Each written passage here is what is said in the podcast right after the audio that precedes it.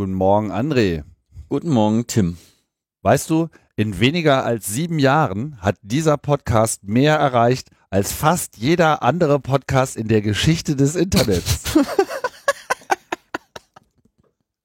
also mit der Reaktion habe ich jetzt nicht gerechnet, aber das ist auch okay.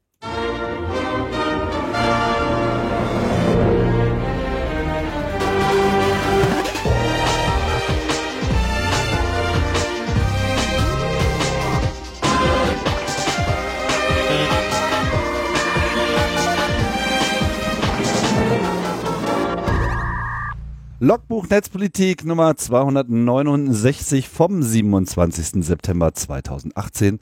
Live aus der Metaebene mit ohne Linus, aber dafür mit André. André Meister, hallo. Halli, hallo. Ja, André, sehr schön, dass du es äh, hast einrichten äh, können. Muss ja. Linus hat mich zwangsverpflichtet, wenn er irgendwo im Urlaub ist. sei es ja, ihm gegönnt. Da müssen ja alle antreten, genau. Ihm sei es äh, gegönnt. Ja, wir haben so ein wenig ähm, gerätselt, ähm, worüber man denn eigentlich diese Woche sprechen muss, weil die Nachrichtenlage ist äh, dünn oder wenig überraschend. Schlecht. Äh, vieles ist schon äh, besprochen worden und ich meine, dieser Maßen-Fallout, ich weiß nicht, ob man da überhaupt noch viel zu sagen kann. Also Ende der, vorläufiges Ende der Geschichte ist, man hat es jetzt nochmal irgendwie zusammengerungen und ihn zumindest als Staatssekretär vereitelt und irgendwo so als Abteilungsleiter für irgendwas für Bleistift, Anspitzerbestellungen oder sowas äh, reingeholt. Wahrscheinlich dreht er im Hintergrund trotzdem noch irgendwie seine Dinger. Aber äh, immerhin hat es die Bundesregierung geschafft, sich auf allen Ebenen zu bekleckern, wie es nur irgendwie möglich war. Und jetzt stehen irgendwie alle blöd da. Was für ein Clusterfuck. Ja. Und dann gleich noch der nächste Clusterfuck mit der Verschiebung in der Unionsfraktion, aber wir haben beschlossen, dass wir darüber eigentlich überhaupt nicht Ja, man reden kann auch nicht viel zu sagen und äh, das ist irgendwo auch alles im Fluss und keine Ahnung, ob wir jetzt äh, den Sturz der Regierung vor sich vor uns haben oder ob das einfach alles erfolgreich ausgesessen wird. Auf jeden Fall ist es für uns alles kein Thema. Nutzen wir lieber die Zeit, auf andere Dinge äh, zu schauen. Ich dachte mir, es wäre vielleicht mal ganz interessant, mal darauf zu schauen, was ihr eigentlich bei netzpolitik.org so treibt. Jetzt war ja gerade die Konferenz, die ja dann immer irgendwie auch den Geburtstag mitfeiert und das ist ja dann schon der 14. Jetzt nicht so ein rundes Ding, wo man wieder gleich äh, Halligalli macht, aber trotzdem immer wieder mal eine ganz gute Gelegenheit, ein bisschen innezuhalten. Wie lange bist du jetzt schon dabei? Ich habe vor zehn Jahren mein Praktikum gemacht äh, und da so ein bisschen Dinge über die Vorratsdatenspeicherung geschrieben zwischen meinem Bachelor und meinem Master an der Uni. Meine feste Stelle habe ich seit Januar 2012. Das sind jetzt auch schon sechseinhalb Jahre. Aber wir feiern eigentlich schon zehn Jahre André Meister. Wir, wenn man, wenn man möchte, 14 Jahre Netzpolitik, 10 Jahre André. Linus war ja zwischendurch auch mal kurz da. Mhm. Aber wir feiern eigentlich, eigentlich ist ja die Konferenz unsere Ausrede überhaupt mit unserem ganzen Umfeld zu feiern an dem Abend. Die Konferenz ist ja nur der Grund, warum, damit wir die Leute auch alle einfliegen können tagsüber. Feiern ist sowieso ab und zu mal ganz gut angesichts der Weltlage. Ja, das ist äh, auf jeden Fall angemessen. Ähm, wie war denn das, als du da hingekommen bist? Wie groß musste man sich den Apparat denn vorstellen? Das, den, den Konzern? Es gab keinen Apparat und es gab keinen Konzern. Das ganze Netzpolitik ist ja so eine, Markus möge es mir verzeihen, vielleicht, vielleicht ist seine Perspektive ein bisschen anders, aber äh, das ist ja so aus dem Markus arbeitet in dieser Firma New Thinking so organisch hervorgewachsen. Mhm. Äh, die hatten da irgendwie ein paar Leute oder ein Dutzend Leute, so eine Webbude mit was man halt damals so gemacht hat, Anfang der Nuller, Internetseiten, CMS, Mail und so für Leute, eine halt eine Internet Netzagentur, Webagentur oder so hieß das früher, äh, mit dem Fokus auf viel Open Source. Und Markus hat von Anfang an irgendwie dieses Blog nebenbei betrieben. Das hieß ja ganz am Anfang Backpacking the World Politics. Das war so irgendwie Travel-Blog mit, wenn ich mit meiner äh, Isomatte einem World Summit of Information Society nach, Tuni nach Tun äh, Tunis fahre äh, oder nach Brüssel zu irgendwelchen Dingen, Software, Patente, während die ganzen Lobbyisten irgendwie alles profimäßig organisiert habe. Äh, es war ja schon sehr persönlich. Am Anfang ging es auch über hier, das neue Ubuntu-Update ist da und so. Äh, aber mit der Zeit hat er mehr und mehr Zeit genommen, äh, sich unter anderem während der Arbeitszeit, aber eigentlich eher so 24-7 äh, mit den Themen zu beschäftigen und dann eben auch in dieses Blog äh, zu vermelden. Und ja, ab und zu gab es Praktis. Ich hatte ja, ich hatte so auch, ich. ich hatte tatsächlich vor zehn Jahren, und zwar so ziemlich genau, 13.08.2008 habe ich ein CAE mit ihm gemacht. Ja. Über äh, Netzpolitik, jetzt muss ich gleich mal überlegen, war das der erste oder war das? War das über Netzpolitik.org oder war das dieser CAE, der auch vor Falk mit da war? Nee, nee, das war nur mit ihm und ich glaube, da ging das im Wesentlichen drin, aber ich habe auch schon vorher, eine der allerersten Folgen, 2005, habe ich schon mal mit ihm gemacht. Da ging es kon konkret so um Data Retention Urheber Urheberrecht. ja, ja. Das weiß ich gar nicht mehr. Da gab es auch schon Netzpolitik.org. Also ich habe das quasi zweimal so von Anfang an mit, äh, Data Retention Urheberrecht, ja genau. Ja, mit CRE Lang. hast du ja sowieso schon lange vom Krieg erzählt und irgendwie äh, ja. seitdem es Podcasts gibt und auch die Historie davor nochmal aufgerollt im Podcast-Format. War ja klar, dass CRE 007. Ja, ja. oh Mann, ist das lange her. Ja. Genau, und irgendwie, äh, Markus hat das von dem einem Nebenbei-Projekt immer mehr zu, das ist äh, seine eigentliche Arbeit.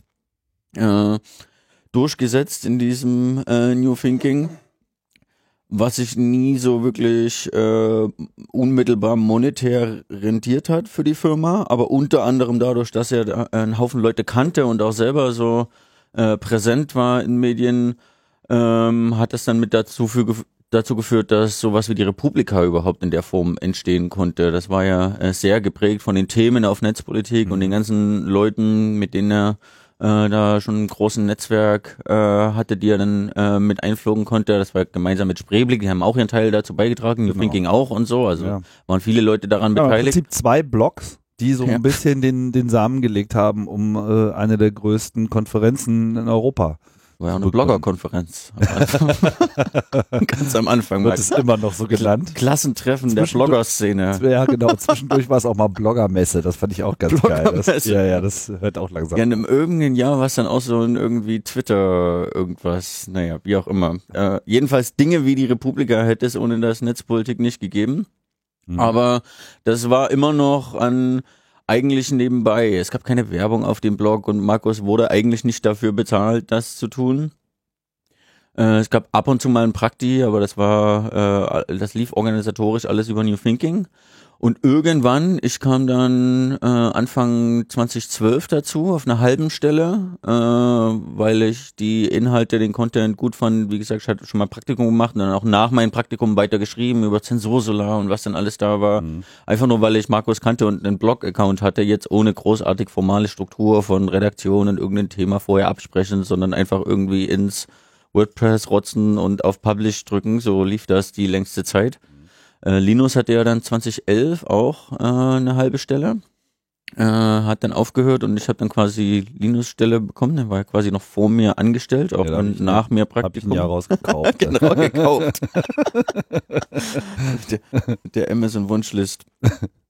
ähm, und dann waren erst Linus und dann ich quasi überhaupt erstmal eine zweite festere Person äh, neben Markus und irgendwann äh, 20 12, 13 oder so, ich an, nachdem ich angefangen habe und wie, wie der Praktikumsvertrag bei New Thinking, auch einen Arbeitsvertrag dann bei New Thinking bekommen habe und gemeint, müssen wir das eigentlich alles über die New Thinking Firma laufen lassen?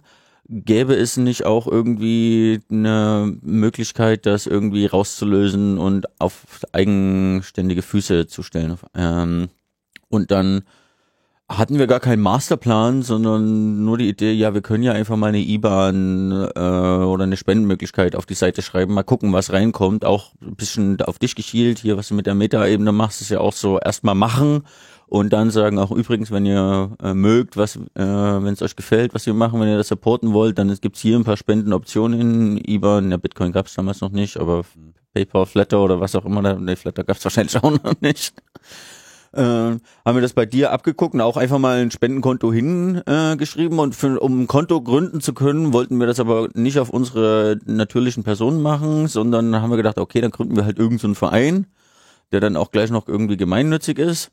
Ähm, einfach nur um Kontonummer auf die Webseite schreiben zu können, aber auf einmal hatten wir einen Verein und dann äh, hatten wir quasi auch eine, äh, wie heißt das so schön, juristische Person.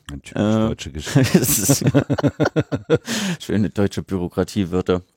Äh, und so peu à peu haben sich immer mehr der Organisation äh, weg von dem New Thinking hin zu diesem gemeinnützigen Verein, den wir eigentlich nur für das Konto gegründet hat, ähm, geschoben. Und jetzt mittlerweile sind wir 15 Angestellte. Alle haben Verträge äh, bei dem gemeinnützigen Verein. Die komplette Finanzierung läuft über den Verein. Die Finanzierung ist fast ausschließlich äh, von freiwilligen Spenderinnen und Spendern äh, finanziert.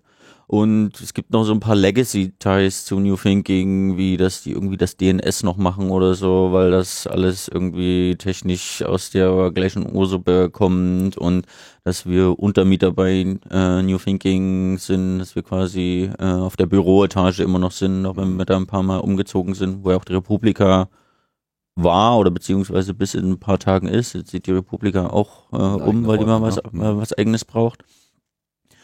Äh, genau, und irgendwann kam Anna dazu. Ich glaube, als ich das erste Mal äh, reisen gegangen bin, als ich Winter nicht ausgehalten habe, äh, wir haben ja sowieso meistens äh, ein Prakti, manchmal auch zwei. Äh, so habe ich ja auch mal angefangen. Viele Leute äh, bei uns haben mal als Prakti angefangen. Mhm. Äh, und dann, als ich ein halbes Jahr nach Südostasien bin, hat sich diese Anna Biselli, die ich von der Freedom Not 4 in Brüssel kannte, äh, für ein Praktikum beworben. Und ich so, ach, du bist das, ja, äh, du würdest ziemlich gut zu dem Laden passen. Äh, reicht doch mal was ein, dann hat sie keine Antwort bekommen, dann musste man nochmal Leute treten, äh, die, Mail auch zu beantworten, aber äh, hat ein Praktikum gemacht und für die ersten drei Monate, die ich weg war und dann, als ich wiederkam, hatte sie dann quasi auch so eine äh, halbe Stelle, weil das irgendwie ganz gut funktioniert hat. Mhm. Und so nach und nach sind wir peu à peu gewachsen. Also dann kam irgendwie Konstanze kam dazu, Thomas kam dazu.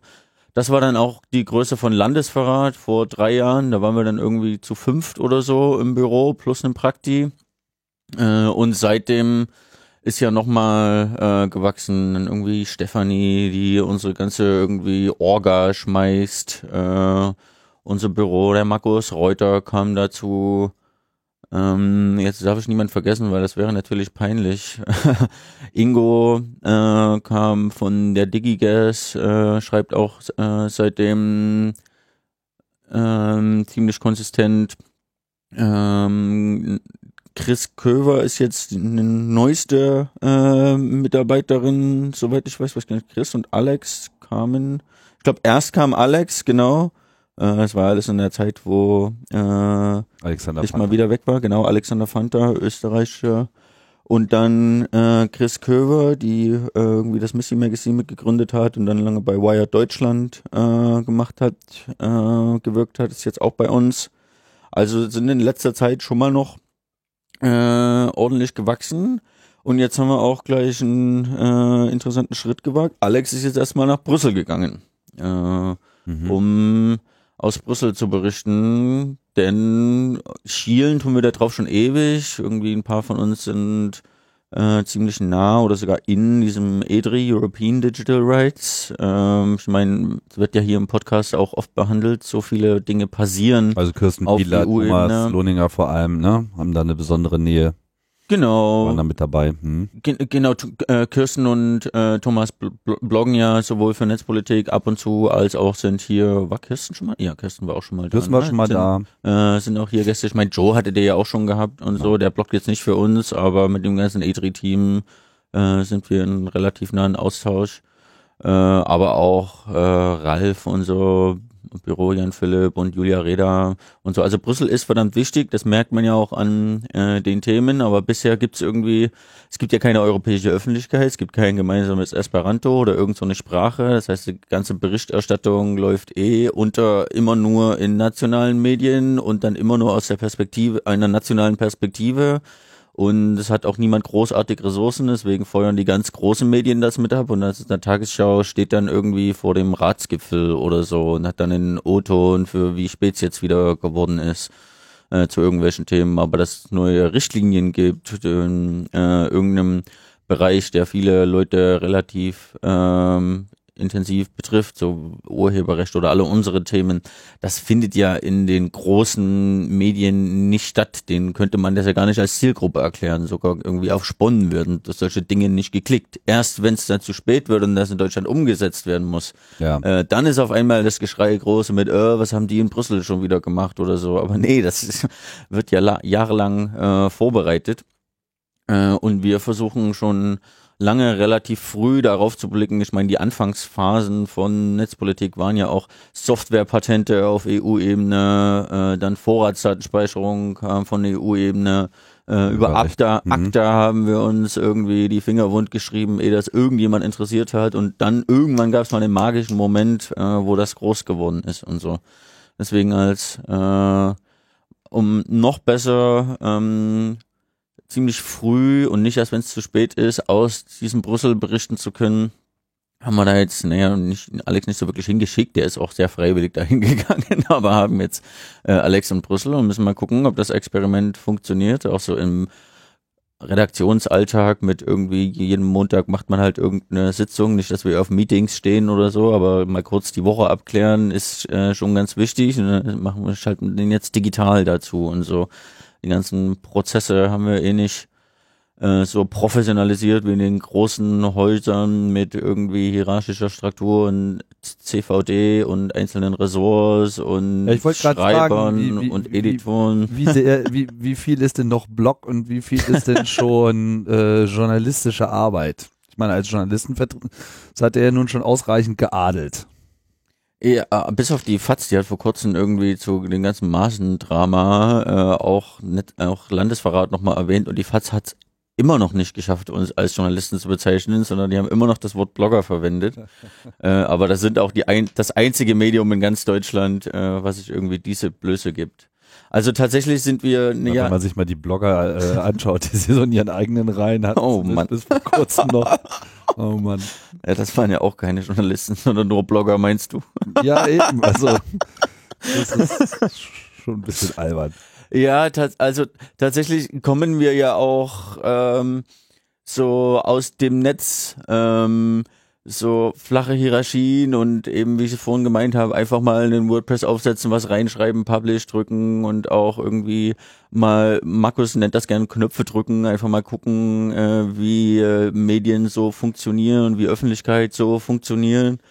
Äh, und die wenigsten von uns, ich glaube, äh, Thomas und äh, Chris, äh, na okay, und Alex äh, haben tatsächlich eine firmliche journalistische Ausbildung und alle anderen haben irgendwie einfach nur D Dinge, für die sie sich interessieren äh, und können das dann halt runterschreiben. Aber jetzt Journalisten ist ja öfter so, die können schreiben, aber müssen Thema. dann erstmal Themen äh, finden, über die sie berichten können, weswegen Mhm. viele auch relativ generisch äh, Meldungen machen können oder so. Also jeder schreibt dann auch im Wesentlichen über die Sachen, wo einfach das eigene Interesse liegt. Naja, sagen? naja, ich, ich wollte das gerade noch ausführen, denn so, so sind wir gewachsen und irgendwie mit zwei, drei, auch fünf Leuten in einem Raum, wo man irgendwie mal auf einem kurzen Dienstweg ähm, einfach was durch den Raum rufen, absprechen kann oder auch im Jabber, natürlich kommunizieren wir gern viel digital äh, oder auch beim gemeinsamen Mittagessen oder so äh, sicherstellen, dass man auf einer Wellenlänge bleibt. Äh, Das hat die längste Zeit ziemlich gut funktioniert, aber mittlerweile sind wir 15 Leute und irgendwie auf, also nicht alle Vollzeit, sondern äh, auf, weiß gar nicht wie viel, neun oder zehn oder so äh, Vollzeitstellen verteilt.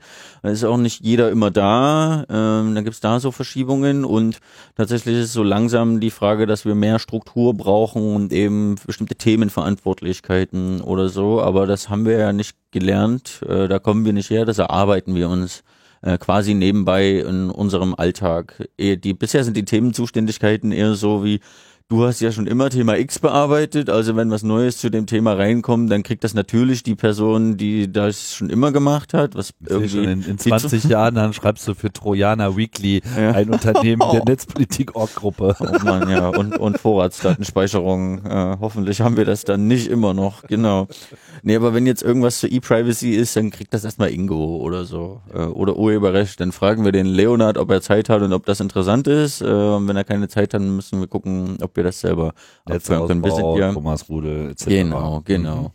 Und äh, gerade als Leonard erwähnt hat, ich meine, wir haben auch noch ein paar Studis, die ich äh, nicht genannt habe. Marie, äh, die vor allem bekannt von den Polizeigesetzen, Simon, äh, der auch schon eine ganze Weile dabei ist, genau, drei, vor drei Jahren Praktikant angefangen und als Studi äh, geblieben. Mhm. Äh, und Leon, der glaube ich im letzten Jahr oder so ähm, dazukommen.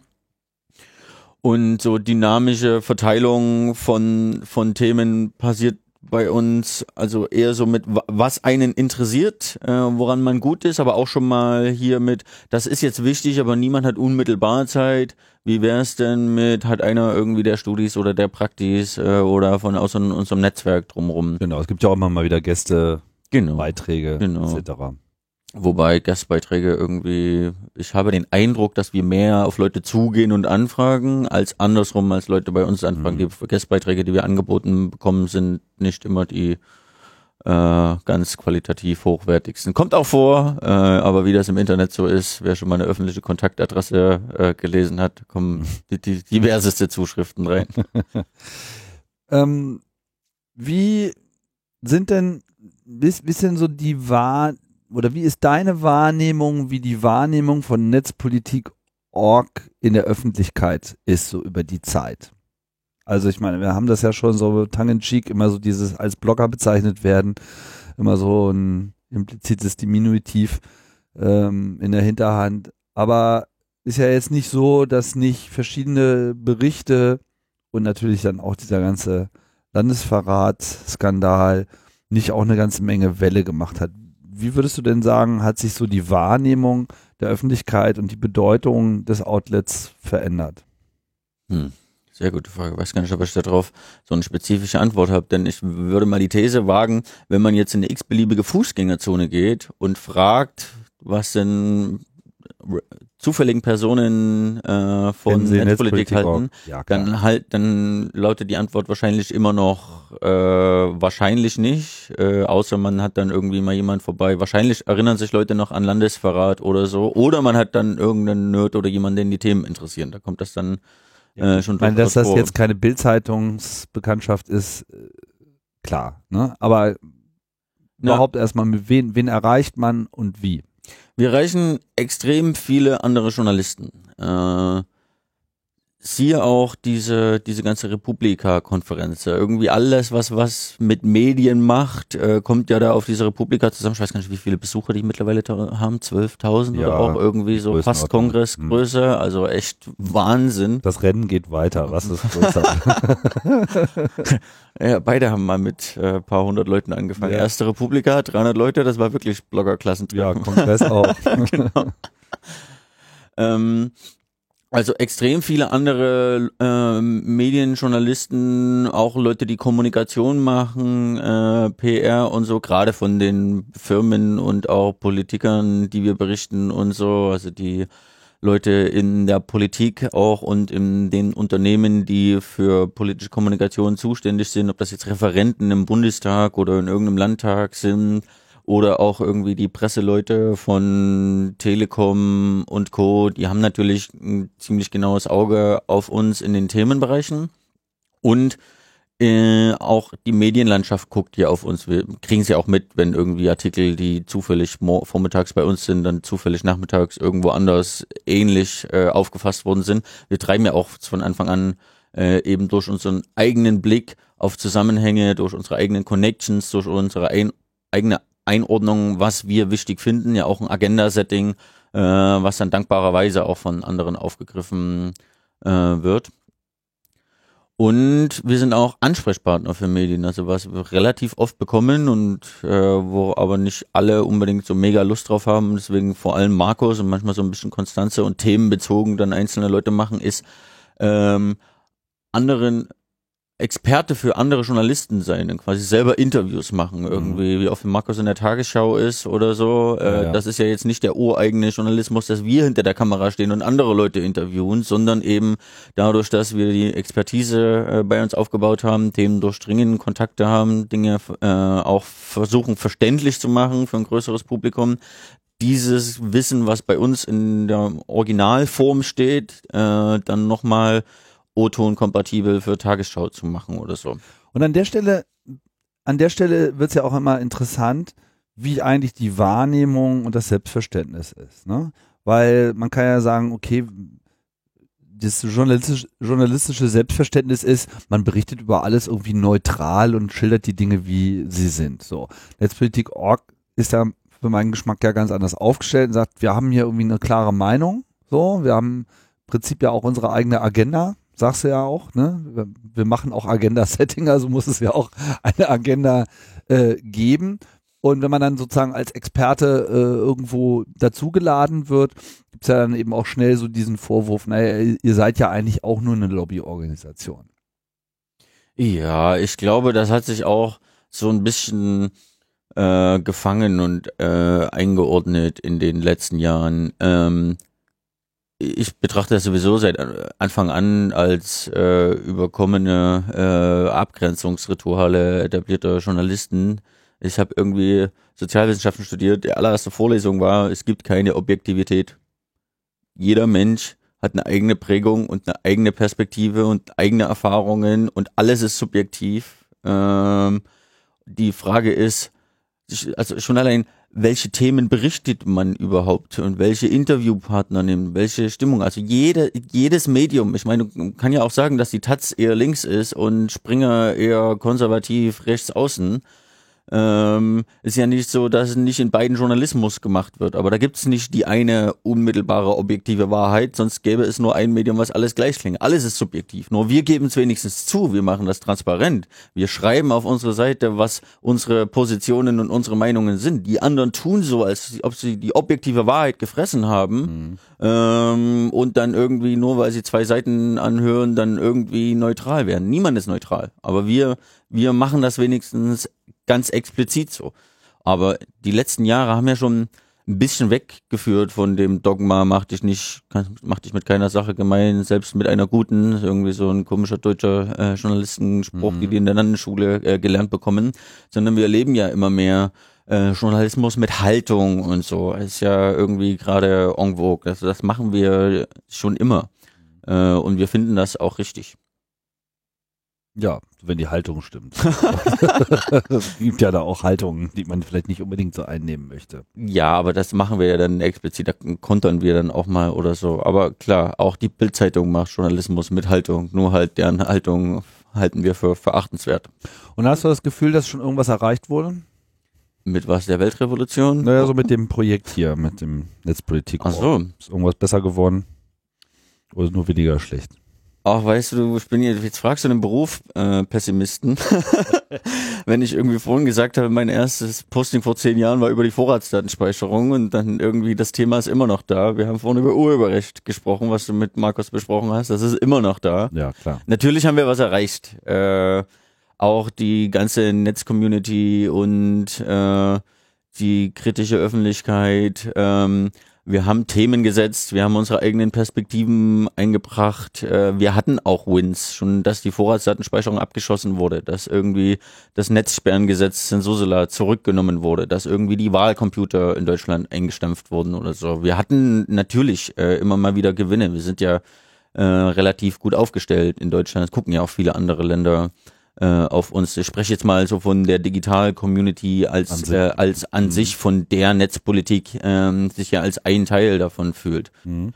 Ähm, auch Netzpolitik hat schon Dinge erreicht. Irgendwie haben so eine komische Sammlung an Urkunden an der Wand hängen, von dem irgendwie Land der Ideen und Landesverrat nur zwei sind. Was ja irgendwie Grimme Online Award und Journalistenpreis des Bundestages und so. Auch so firmliche Ziele eher herkömmlicher Institutionen haben wir schon ein paar mit eingesammelt. Und wir haben natürlich auch so ein bisschen ähm, die Medienlandschaft mit äh, geprägt. Äh, schon allein, dass man sich komplett von Spenden finanzieren kann und dass man wie du erst macht und dann sagt, wenn es euch gefallen hat, dann refinanziert das doch bitte, dass man irgendwie Originaldokumente veröffentlichen kann, dass man irgendwie sich in einen Ausschuss setzen kann und einfach mitschreiben kann und so. Das sind ja irgendwie Konzepte, wo wir rum experimentiert haben. Und seinen eigenen Privatpolizisten im Rücken hat. Ja. Haben ja viel experimentiert, Manches hat funktioniert, manches andere natürlich äh, auch nicht, aber wir wachsen und dann auch die äh, Medienöffentlichkeit da draußen. Also jetzt gibt's irgendwie den Podcast, zum Untersuchungsausschuss, macht weiter zum neuen Breitscheidplatz. Äh, andere in, äh, Journalisten haben angefangen, auch Dokumente in möglichst voll online zu stellen oder so. Finanzierungsmodelle werden auch äh, von allen anderen äh, mit äh, auch durch Crowdsourcing heißt das ja jetzt neudeutsch. Äh, Funding. Crowdfunding, ja stimmt. Crowdsourcing ist ja auch schon wieder zehn Jahre alt. Ja, ich meine, manchmal brauchen die Dinge halt auch ein paar Jahre, bis es, bis man wirklich die Auswirkungen davon merkt, ne? Und dass, dass, dass sich dann Dinge auf einmal auch verfestigt haben, die für einen zwischendurch zwar irgendwie normal waren, aber wo man auch das Gefühl hat, oh Gott, das wirkt ja alles gar nicht. Mhm. Aber dann äh, gibt es mal wieder so einen kritischen Punkt, wo dann eben diese Sachen auf einmal so eine ganz eigene Normalität ausstrahlen und dann die Basis für alle weiteren Entscheidungen sind. Also insofern ähm, kann man noch sagen, war das jetzt nicht alles für die Katz. Aber ich mag es ja gern bei dir zu sein und äh, Fragen auch umzudrehen. Jetzt hast du mich nach der Innenperspektive gefragt. Was ist denn, was ist denn deine äh, Perspektive auf die 14 Jahre haben Netzpolitik jetzt gefeiert? Äh, wie sich, wie sich das Ding äh, nicht nur äh, gewandelt, sondern auch was es äh, irgendwie erreicht hat? Also in meiner Wahrnehmung ist es äh, so, Netzpolitik.org ist auf jeden Fall so eine, so eine journalistische Marke und dieses, was du meintest, mit äh, man, man, man gibt ja Nachrichten auch eine Relevanz. Finde ich, hat es halt so eine Rolle, wie auch äh, Heise äh, schon über Jahre vorher äh, gehabt hat. So, wenn es bei Netzpolitik.org aufgegriffen wird, dann ist es auf jeden Fall schon mal irgendwie ein Ding. So. Und wenn es nicht aufgegriffen wird, dann war es vielleicht auch nichts. Also es ist auf jeden Fall schon mal so eine Instanz, die wahrgenommen wird mit, okay, da, da, da geschieht jetzt auch was. Und nicht, ich bin hier irgendeinem falschen Twitter-Feed äh, irgendwie wieder. Ja, weil man hat ja auch dieses Problem, der, der Überprüfung, jeder von uns hat schon mal irgendeinen Scheiß retweetet oder ist auf irgendwas äh, oder, oder, hat auch irgendwas als nicht relevant eingestuft im ersten und vielleicht auch zweiten Moment wo dann eben so eine Einordnung einfach bitter Not tut. Und natürlich müssen sich da entsprechende Instanzen herausarbeiten. Und ich sehe ganz klar, dass, dass das bei Netzpolitik.org äh, so ist. Ich finde auch mh, hm, der Grad an Professionalisierung, so im, im, im guten Wortsinne, finde ich, finde ich super. Also, dass man wirklich so viele Leute da äh, in Lohn und Brot bekommt, sicherlich nicht reich macht, aber zumindest irgendwie die Möglichkeit bietet, ähm, sich da äh, entsprechend auszuleben und zu verwirklichen, das ist schon eine Leistung. So, ich meine, sowas mache ich ja zum Beispiel nicht. Ne? Und ähm, die Republika sehe ich eben auch, wie du ja schon gesagt hast, als ein Spin-off aus, aus dieser Grundhaltung.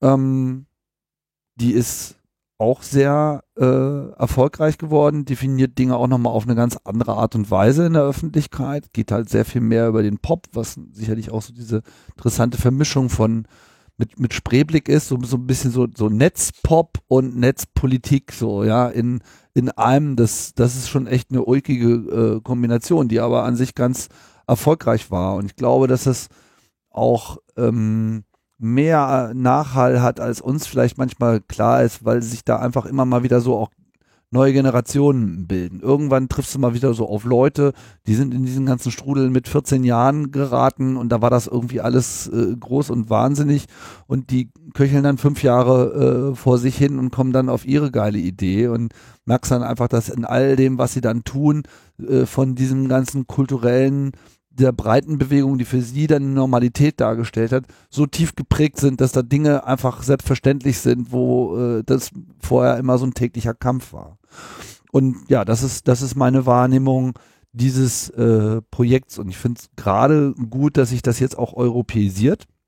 Finde ich äh, wichtig, weil ich habe auch immer wieder gemerkt, wie in dieser ganzen Debatte uns äh, so ein bisschen mh, auch so die Steigerungsfähigkeit fehlt, weil man eben sieht, okay, in Europa ähm, verlagert sich eben viel nach Brüssel, beziehungsweise werden diese Themen und müssen diese Themen auch in zunehmendem Maße länderübergreifend diskutiert werden. Und das findet natürlich einfach durch diese Sprachbarriere nicht so ohne weiteres statt. Ne? Klar, wir haben hier so ein bisschen unseren Austausch mit äh, Österreich und ab und zu sickert mal auch die Schweiz rein, die natürlich jetzt nicht in so einem EU-Kontext ist, aber natürlich auch in einem europäischen.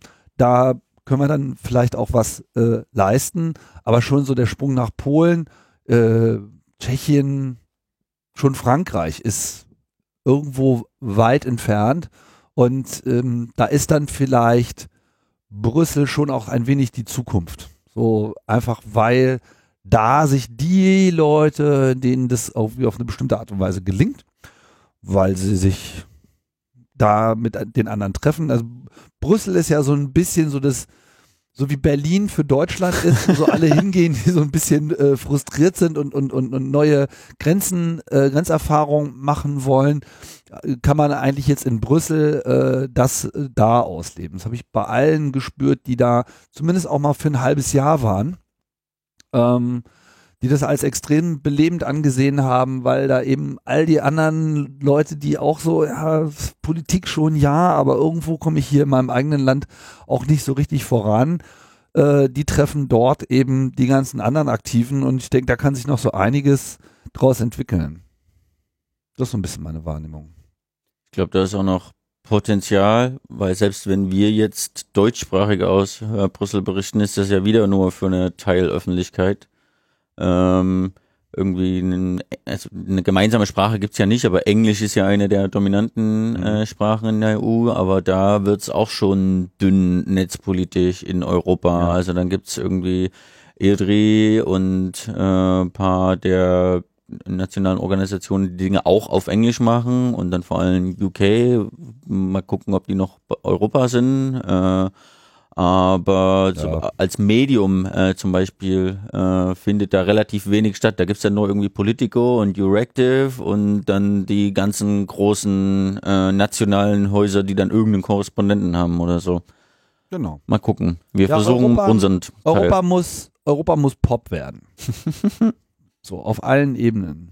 Politischer Pop und überhaupt Pop. Also klar, wir haben jetzt gerade so eine Phase der totalen Europa-Apathie hinter uns, aber man sieht auch schon, dass eigentlich der ganze Backlash, der jetzt so einsetzt mit den Rechtspopulisten und diesem merkwürdigen Vormarsch von so Vollidioten da in Österreich und Ungarn, Polen etc., Schweden jetzt vielleicht ein bisschen und UK, dass das aber auch eine entsprechende Gegenbewegung äh, nährt, die meiner Meinung nach auch irgendwann wieder die Sache anschieben wird. Man merkt das ja schon, dass gerade auch der Brexit vielleicht überhaupt das allererste Mal in diesem Land in UK auch so eine pro-europäische Bewegung gestartet hat, die es so vorher gar nicht gab, ja. Und äh, in the long run, denke ich mal, kann sich das sehr positiv äh, auswirken. Und ich denke, das wird schon wieder. Aber ich bin ja auch Berufsoptimist. Ein. Schritt zurück, aber dann doch gleich wieder zwei nach vorne. Ja, so läuft's. Gut, ähm, bleiben wir noch mal kurz bei Netzpolitik.org äh, ähm, und zwar vielleicht ein kurzer Rückblick auf die Konferenz, die letzte Woche stattgefunden hat. Die DIN 2018. er hat es wirklich gesagt. Das ist Netzpolitik. Naja, wenn der Name so komisch ist, muss man auch komische Abkürzungen dafür finden. Ich finde das gut. Der neue Standard im Konferenzbereich war ja hm, ein bisschen anders. Ich meine, das Ding ist vor vier Jahren gestartet. Vor fünf Jahren. Fünf, vor fünf Jahren gestartet zum zehnten Geburtstag und war ja erstmal nur so ein kleines, äh, ja, wieder so ein Klassentreffen, ne, der, der netzpolitischen Korrespondenten und hatte eben genau wie die erste Republika auch so dieses heimliche Gefühl mit, ach, na, jetzt sind ja mal alle zusammen, wie schön. Diesmal muss ich sagen, war es das erste Mal, äh, ziemlich entrückt davon. Es gab, glaube ich, ganz am Anfang schon die Frage in dem Publikumsbereich in dem großen Saal in der Volksbühne in Berlin fand es ja statt. Naja, wer von euch vielen, es waren ja was 750 Leute oder sowas da oder insgesamt zumindest, in dem Moment vielleicht nicht alles komplett besetzt. Wer ist denn hier das erste Mal da und gefühlt waren irgendwie 90 Prozent der Leute äh, das erste Mal da. Da waren, glaube ich, alle ziemlich überrascht von dem äh, Feedback und als ich so ein bisschen durch die Leute durchgegangen bin, habe ich auch die ganze Zeit so, ja, wo sind denn jetzt die Leute, die ich letztes Mal die ganze Zeit getroffen habe? Was ist denn da bitte passiert? Ja, die waren auch da, aber das hat sich halt verteilt. Also, wie du gesagt hast, haben wir, ich weiß gar nicht, wie groß die erste Konferenz war. Ähm, die war hier oben im Pfefferberg, äh, auch Berlin, Prenzlauer Berg. Ich weiß gar nicht, waren das 100, 150 Leute oder so? Ich weiß, dass wir letztes Jahr irgendwie 300 Leute plus minus, lass es 350 sein, da hatten im Kosmos hieß das Ding, glaube ich. Mhm. Äh, und ich, ich glaube so, so ungefähr 300. Und dieses Mal waren es irgendwie 700 oder mehr als 700, 750 Leute, was ja schon mal irgendwie mehr als eine Verdopplung ist. Fand ich auch krass. Äh, schön, dass es funktioniert hat. Ich meine, wir hätten da irgendwie auch äh, uns blamieren und irgendwie äh, das in die Hose gehen können. Aber schön, dass nicht nur äh, Netzpolitik als Marke und als Blog und als äh, Arbeit, sondern eben auch dieses Angebot einer eintägigen Konferenz an einem Arbeitstag in Berlin, war ja Freitag, äh, muss man auch erst mal äh, sich frei nehmen können, kann nicht jeder, äh, dass das so cool angenommen wird. Ähm, und mich hat auch überrascht, äh, als Geraldine beim Opening gefragt hat, für wen ist es denn die erste? Und tatsächlich fast jede Hand ging nach oben. Ich so, krass, wo kommen denn die ganzen Leute her? Also, also es waren jetzt viele neue Gesichter da, äh, es waren aber auch die üblichen Verdächtigen da. So ist ja nicht. Also man muss nochmal durch die Speakerinnen und Speaker Klar. scrollen und es war immer jemand, kaum läuft man mal zehn Meter, findet man jemanden mit, ach du auch hier lang nicht gesehen und wie läuft's bei dir so? Äh, natürlich, das war immer noch äh, kein irgendwie 15.000 Leute äh, Kongress, aber tatsächlich, es ist äh, gewachsen. Ja, äh, da und ist irgendwas das passiert. Ja, Genau, ist, das zeigt was. Das, das zeigt, dass da eine andere Wahrnehmung ist. So. Das zeigt, dass die Themen präsent sind und äh, angenommen werden und wichtig äh, sind und allgemein die netzpolitische Perspektive auf viele Dinge äh, relevant ist. So relevant irgendwie, Leute fliegen ein aus, nicht nur Österreich und äh, Schweiz hatten wir Leute, sondern irgendwie aus der ganzen Republik. Es war gar nicht mal nur Berliner Publikum.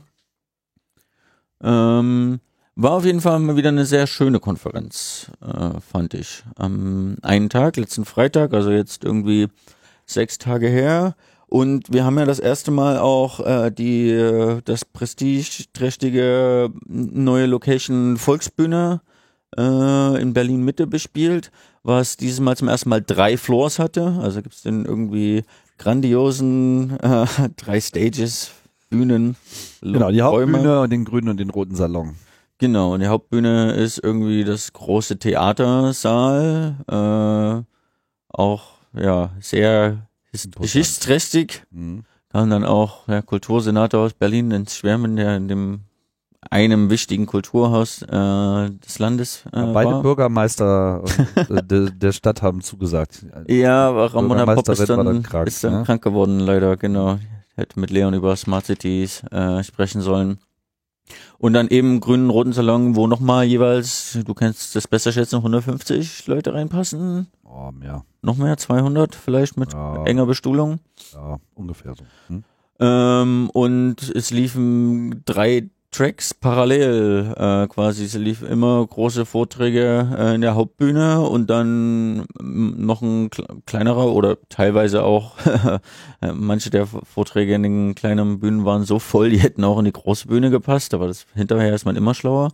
Und dann irgendwie die Lage der Nation hat einen Live-Podcast gemacht. Dann gibt's einen Aluhut-Bastel-Workshop, irgendwie eine Polizeigesetz-Vernetzungstreffen und so. Also auch relativ viel außerhalb dieser ähm, drei offiziellen Vortragsräume. Das ist ja auch, kommen ja aus dem Netz und aus Community und so. Ist ja auch nicht alles nur Frontalunterricht, sondern viel auch Empowerment, Vernetzen, äh, Leuten ein bisschen eigenen Raum geben und so. Ich glaube, Mhm. das hat äh, recht gut funktioniert. Wobei, das ist wahrscheinlich dann auch eine Stelle, wo der Event jetzt nachlegen muss. Es wirkte dann doch etwas in diesen Vorräumen ein bisschen untergenutzt, so. Klar, da waren ein paar interessante Dinge und schön, dass man da mal so ein bisschen rumbasteln kann, aber irgendwo hätte es nach, nach, nach sehr viel mehr Zusatzbespaßung, äh, so im Nachgang, fällt mir das gerade so ein, äh, geschrien. Da ist also auf jeden Fall die Möglichkeit, das an dem Ort auch noch ein bisschen illustra zu machen, vielleicht nicht nur so an den Vorträgen zu machen. Man muss auch mal aufpassen, man tendiert ja dann dazu, immer alles voll zu stopfen. Oh, jetzt haben wir drei Tracks und der Tag äh, ist kurz und ne, viel, viel, viel, aber viel ist nicht unbedingt immer mehr. Also dass man auch gut guckt, dass man die Pausen nutzt, dass man den Leuten die Möglichkeit gibt, äh, da die Begegnung äh, auszuleben. Ah, das sind so die Lehren, die man immer dann irgendwann äh, zieht. Da wird sich auch beim Kongress in diesem Jahr äh, entsprechend was verändern. Ja, nee, aber insgesamt kann man sagen, war das ganz gut. Wollen wir vielleicht noch auf ein paar Talks hinweisen? Es ist alles aufgezeichnet worden. Das VOG-Team vom Club war natürlich da, hat alles aufgezeichnet. Entsprechend sind die Aufzeichnungen alle auf mediaccc.de ähm, Wie immer grandios, also die, Livestream in allen erdenklichen Farben und Formen. Dann haben sie uns auch noch irgendwie mit Beamer-Problemen den Arsch gerettet nebenbei mhm. und irgendwie die ganzen Recordings, freie Lizenz, sofort online noch irgendwie, ehe die Party vorbei war und so. Also ganz, ganz große Leistung wie immer von dem VOG, was die mittlerweile für einen eingeübten Workflow haben und auch an das ganze Jahr über Veranstaltungen wegrocken. Also es ist ja nicht irgendwie nur die großen Clubveranstaltungen, sondern eben auch so Dinge im erweiterten Umfeld wie äh, unsere Veranstaltung. Sehr, sehr großes Kino. Ich glaube, im Schnitt schon mehr als eine Veranstaltung pro Woche. Also ja, völlig, völlig mega. krass. Und, und auch, da werden Leute nicht wirklich viel bezahlt. Da gibt's mal hier irgendwas für eine Entwicklung oder so, aber alles ehrenamtlich. Das ist super, ein super Projekt. Da sind jetzt, Fall. wir hatten vorhin gezählt, oder? 28 mhm. Recordings mhm. Äh, von der Das ist Netzpolitik-Konferenz in Audio und Video. Also kommt, fällt auch aus dem Podcatcher, wie sich das halt so gehört. Ähm, ja, gibt's Podcast-Feeds? Wo denn? Ja, ja, da kannst du ganz oben rechts ist so ein Feed-Icon ah, und da das kannst du dann auch MP3 und das kannst du dann auch abonnieren und das ich habe das in meinem Podcatcher. Okay, da muss man mal ein Podcast Podlove Subscribe-Button rein hier. das, kann, das, kannst du mit so dem VOG-Team. Ja das kannst du mit dem VOG-Team ausmachen. Machen. Hast du noch nie genutzt? Nee, das ist eine echt coole Funktion. Ich, ich höre die. Äh, erst mal, mir war nicht klar, dass das äh, wieder drin war. Das ist früher mal rausgeflogen. Ich höre die Recordings als Audio beim durch die Straße laufen. So. Alright als in quasi Podcast-Format. Nee, ist äh, total super. Und beide müssen wir jetzt natürlich gestehen, es ist äh, sechs Tage danach oder beziehungsweise fünf Tage später und wir haben noch nicht mega viel gehört. Bei mir liegt das alles auf dem Device, aber das kommt dann jetzt alles nach und nach. Was war denn dein Highlight, Tim?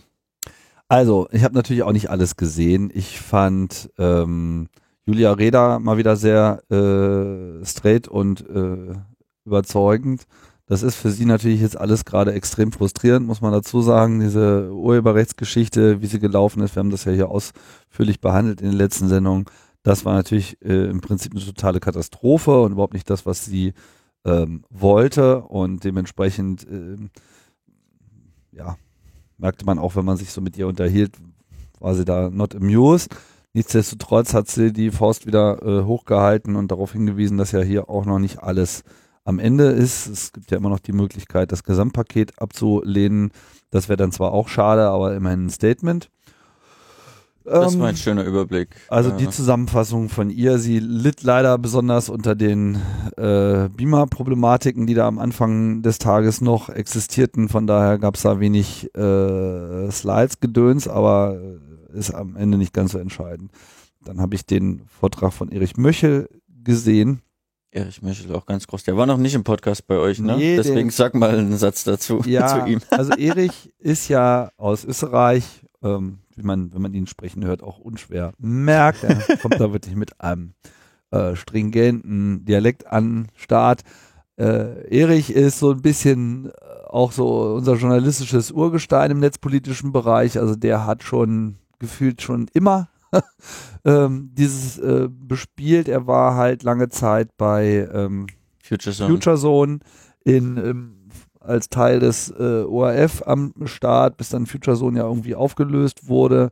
Dann ist er auch äh, weitergezogen, war aber eigentlich immer die sichtbarste Stimme im, also in Österreich ohnehin, aber auch im deutschsprachigen Raum was so den Überblick über Geheimdienste und deren Aktivitäten und Überwachungsstaat und so weiter, also gefühlt auch immer der Zeit mindestens fünf Jahre voraus. Der hat schon also Netzpolitik gemacht, da war noch gar nicht so dran zu denken, dass es irgendwann mal Netzpolitik.org gibt. Genau, also äh, ganz wichtige Person, extrem cooler Typ noch äh, dazu. Opa Erich erzählt vom Cyberwar damals in, genau, den, in den 90ern. Genau.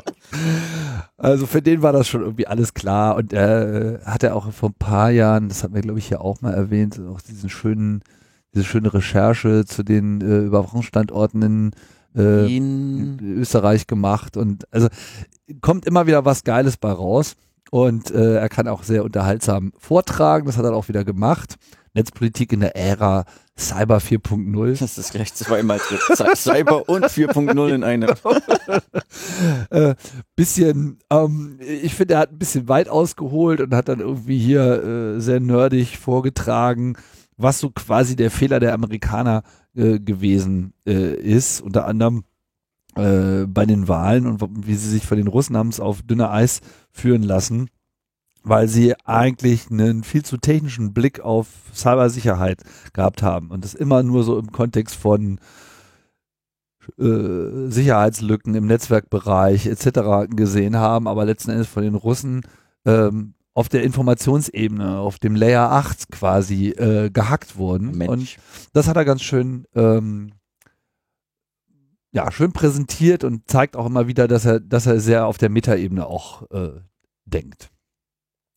Was war noch? Jens Kubizil war da. Der war, der war ja hier nicht zu Gast, sondern nur Moritz. Genau. Jens ist auch Longtime Activist, auch aus den 90ern, CCC, schon ewig verbandelt. Ich habe ja vor irgendwie ein paar Monaten meinen ersten Artikel auf Netzpolitik vor zehn Jahren äh, nochmal vertwittert mit dem alten Layout über die Vorratsdatenspeicherung. Da war ein einziger Kommentar, der war von Jens Kubeziel, ein sogenannter Pingback, wem das noch was sagt.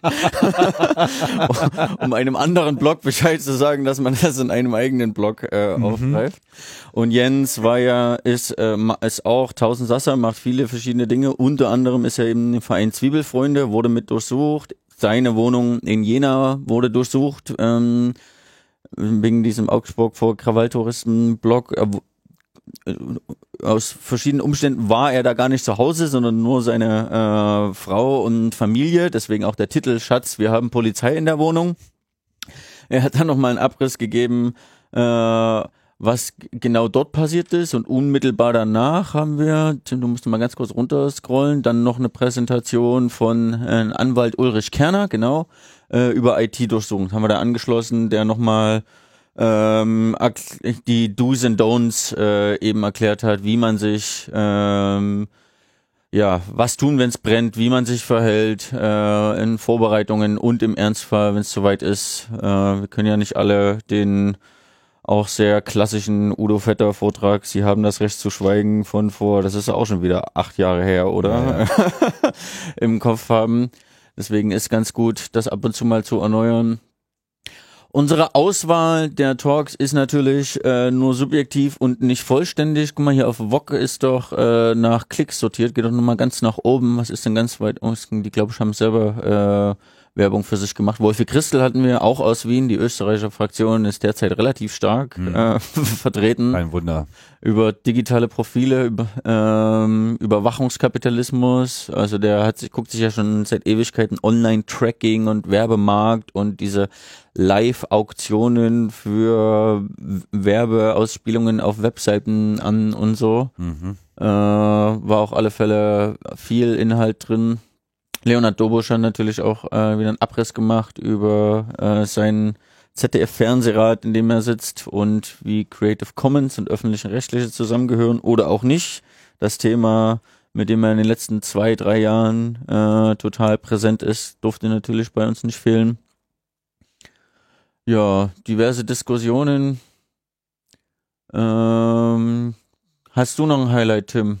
Mad Max und die DSGVO, das war auch ziemlich äh, cool Tom Hillenbrand, Science-Fiction-Autor, der äh, einen äh, Überblick be du, du, Das habe ich auch gesehen. gleich ein, ja, einhaken. Ja. Na, mach. Ja, das war, er ist ja Autor und ähm, ich fand es ganz schön, weil er hat im Prinzip mal wieder den Optimismus äh, gepredigt. Ne? Also er meinte eben, dass wir extrem geprägt sein von dystopischer Science Fiction und äh, vielleicht in diesem Prägungsmuster eben auch immer äh, alles äh, sehen und immer so, oh Gott, die Welt geht unter, la la la und hat halt im Prinzip positive Science Fiction ähm, Ausblicke äh, gepredigt und dass das doch bitte die Debatten mehr beeinflussen sollte. Ja, mit, einer, ja mit einer schönen Überleitung von dem Anfang, dass alles ein Sci-Fi irgendwie dystopisch ist und dann aber gemeint hat, naja, wenn wir jetzt mal zurückblicken, also wir haben sowohl 1984 überlebt, wir haben 2001 im Weltraum überlebt, wir haben den Atomschlag von Terminator überlebt, der war wohl 2008 oder 2009 oder so, also es muss nicht immer ganz so schlimm kommen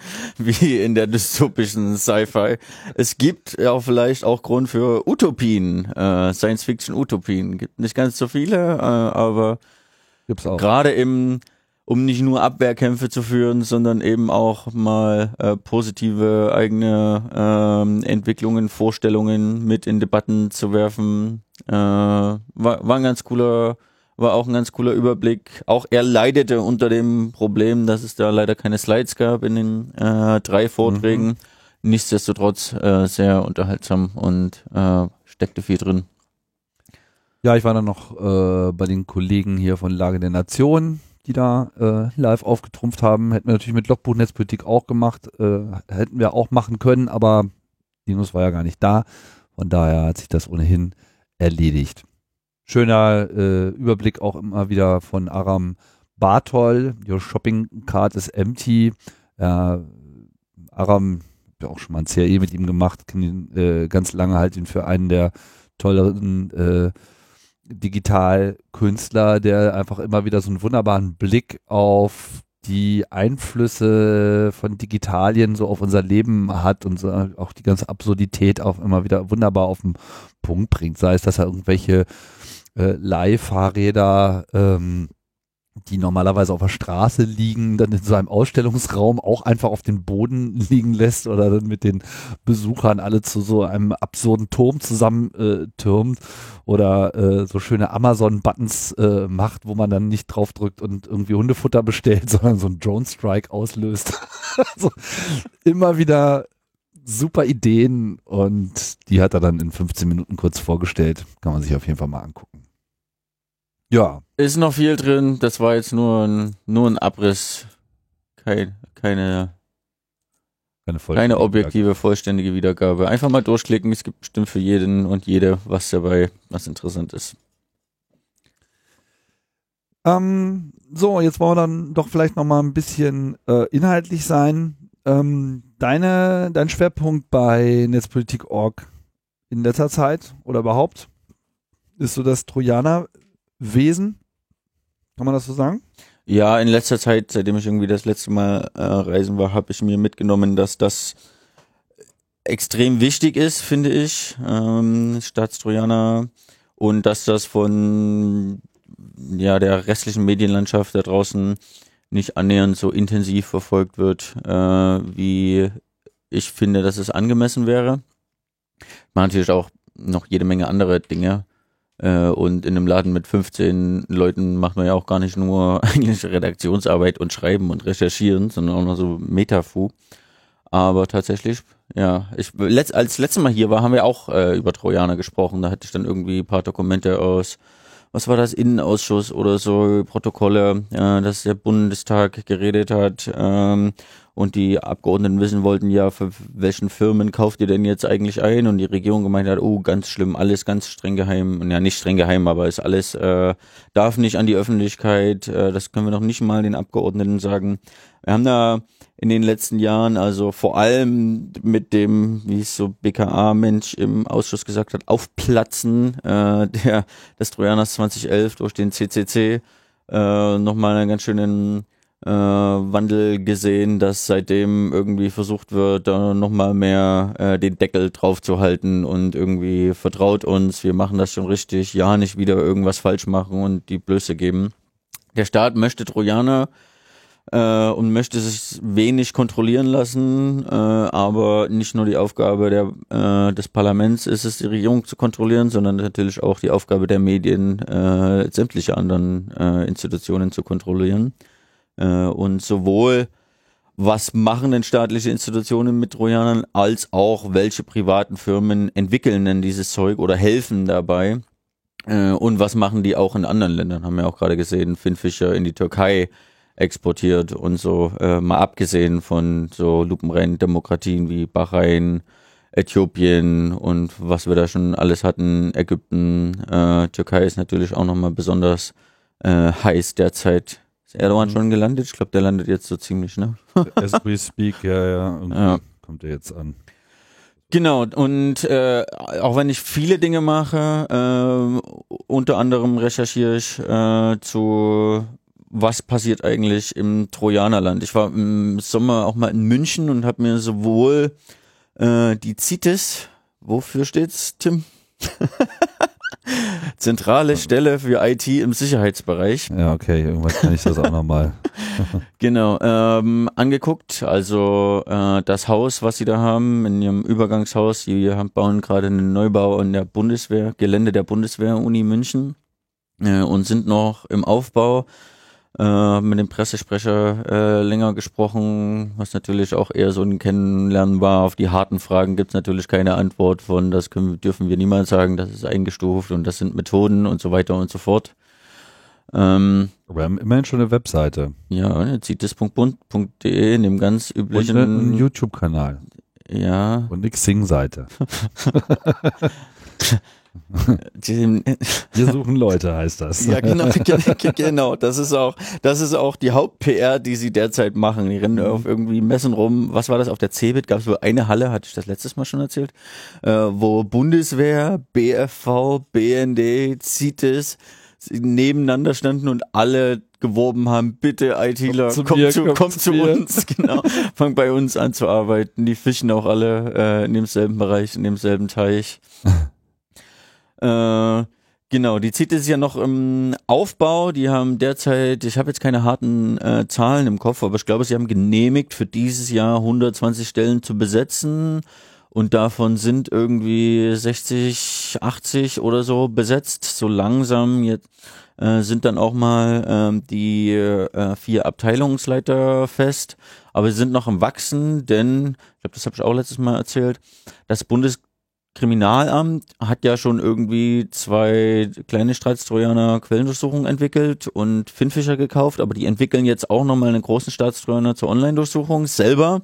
Und ich frage mich, warum macht das nicht die CITES? Und ich glaube, die Antwort ist, die CITES ist einfach nicht so, noch nicht so weit. Die sind immer noch am Aufbau. Äh, die brauchen immer noch ähm, ja, fitte Leute, äh, um dann irgendwann mit dem Betrieb anzufangen. Aber gestern hat der Stefan Krempel aus der Quantencomputerstrategie des Forschungsministeriums irgendwie so ein 50 Seiten PDF gezogen. Ah, die CITES hätte auch gerne einen Quantencomputer, um natürlich äh, damit die herkömmliche Verschlüsselungsmethoden, die wir bisher alle so äh, haben, äh, besser angreifen zu können.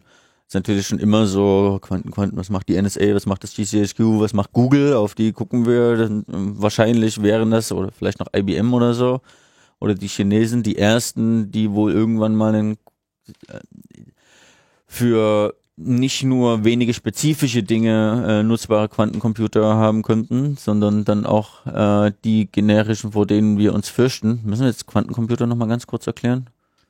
Naja, ich weiß nicht, ob ich das äh, erklären kann, aber äh, ist mit einem Podcast dazu? ja, das äh, habe ich auch schon länger mal drüber nachgedacht, müssen wir nochmal die passende äh, Person äh, zu finden. Ich meine, lange Zeit war das nur so eine äh, Chimäre und ist es in gewisser Hinsicht auch immer noch. Ähm, man kann zwar sowas bauen, aber noch nicht in irgendwie nennenswerten äh, Kapazitäten, dass da wirklich was bei rauskommt. Aber im Prinzip äh, verspricht das Quantencomputing oder verheißt es vielmehr, ähm, dass ja Dinge, die derzeit nur äh, linear gelöst werden äh, können, und das ist ja bei der Kryptographie immer noch sozusagen das Ding. Dinge dauern lange, um es äh, komplett auszurechnen, auf so eine krasse Art und Weise parallelisiert werden können, dass im Prinzip damit die komplette Krypto fallen könnte. Das ist so die Dystopie, die eigentlich bei Quantencomputern steht. Ne? Äh, Und lustigerweise auch die, die einzige Verheißung, die so im Raum ist. Ansonsten habe ich noch nicht viel Positives ähm, gelesen. Natürlich ist es angemessen, sich damit zu beschäftigen, was denn das eigentlich bedeutet. Äh, Man bedenkt es, also es geht ja nicht nur um Verschlüsselung im eigentlichen Sinne von Geheimnis, sondern äh, Authentifizierungsverfahren, alles mögliche, ganz grundlegende äh, informatische äh, Konzepte, die einfach den, den normalen Lauf von Software äh, hochgradig beeinflussen. Vieles wäre eben dadurch vollkommen ausgehebelt, wenn es gelingen sollte, mit Quantencomputertechnologie hier diese zugrunde liegenden kryptografischen Verfahren auszuhebeln. Und von daher ist es auch angemessen, dass man sich sowas anschaut, weil irgendjemand wird da auf jeden Fall dran entwickeln. Und wer auch immer da die Nase vorn hat, hat dann die Nase so weit vorn, dass äh, dem Rest die Knie schlackern. Insofern 650 Millionen Euro haben sie mal da drauf geschmissen, heißt es hier in dem Bericht. Das ist jetzt auch nicht jetzt nichts.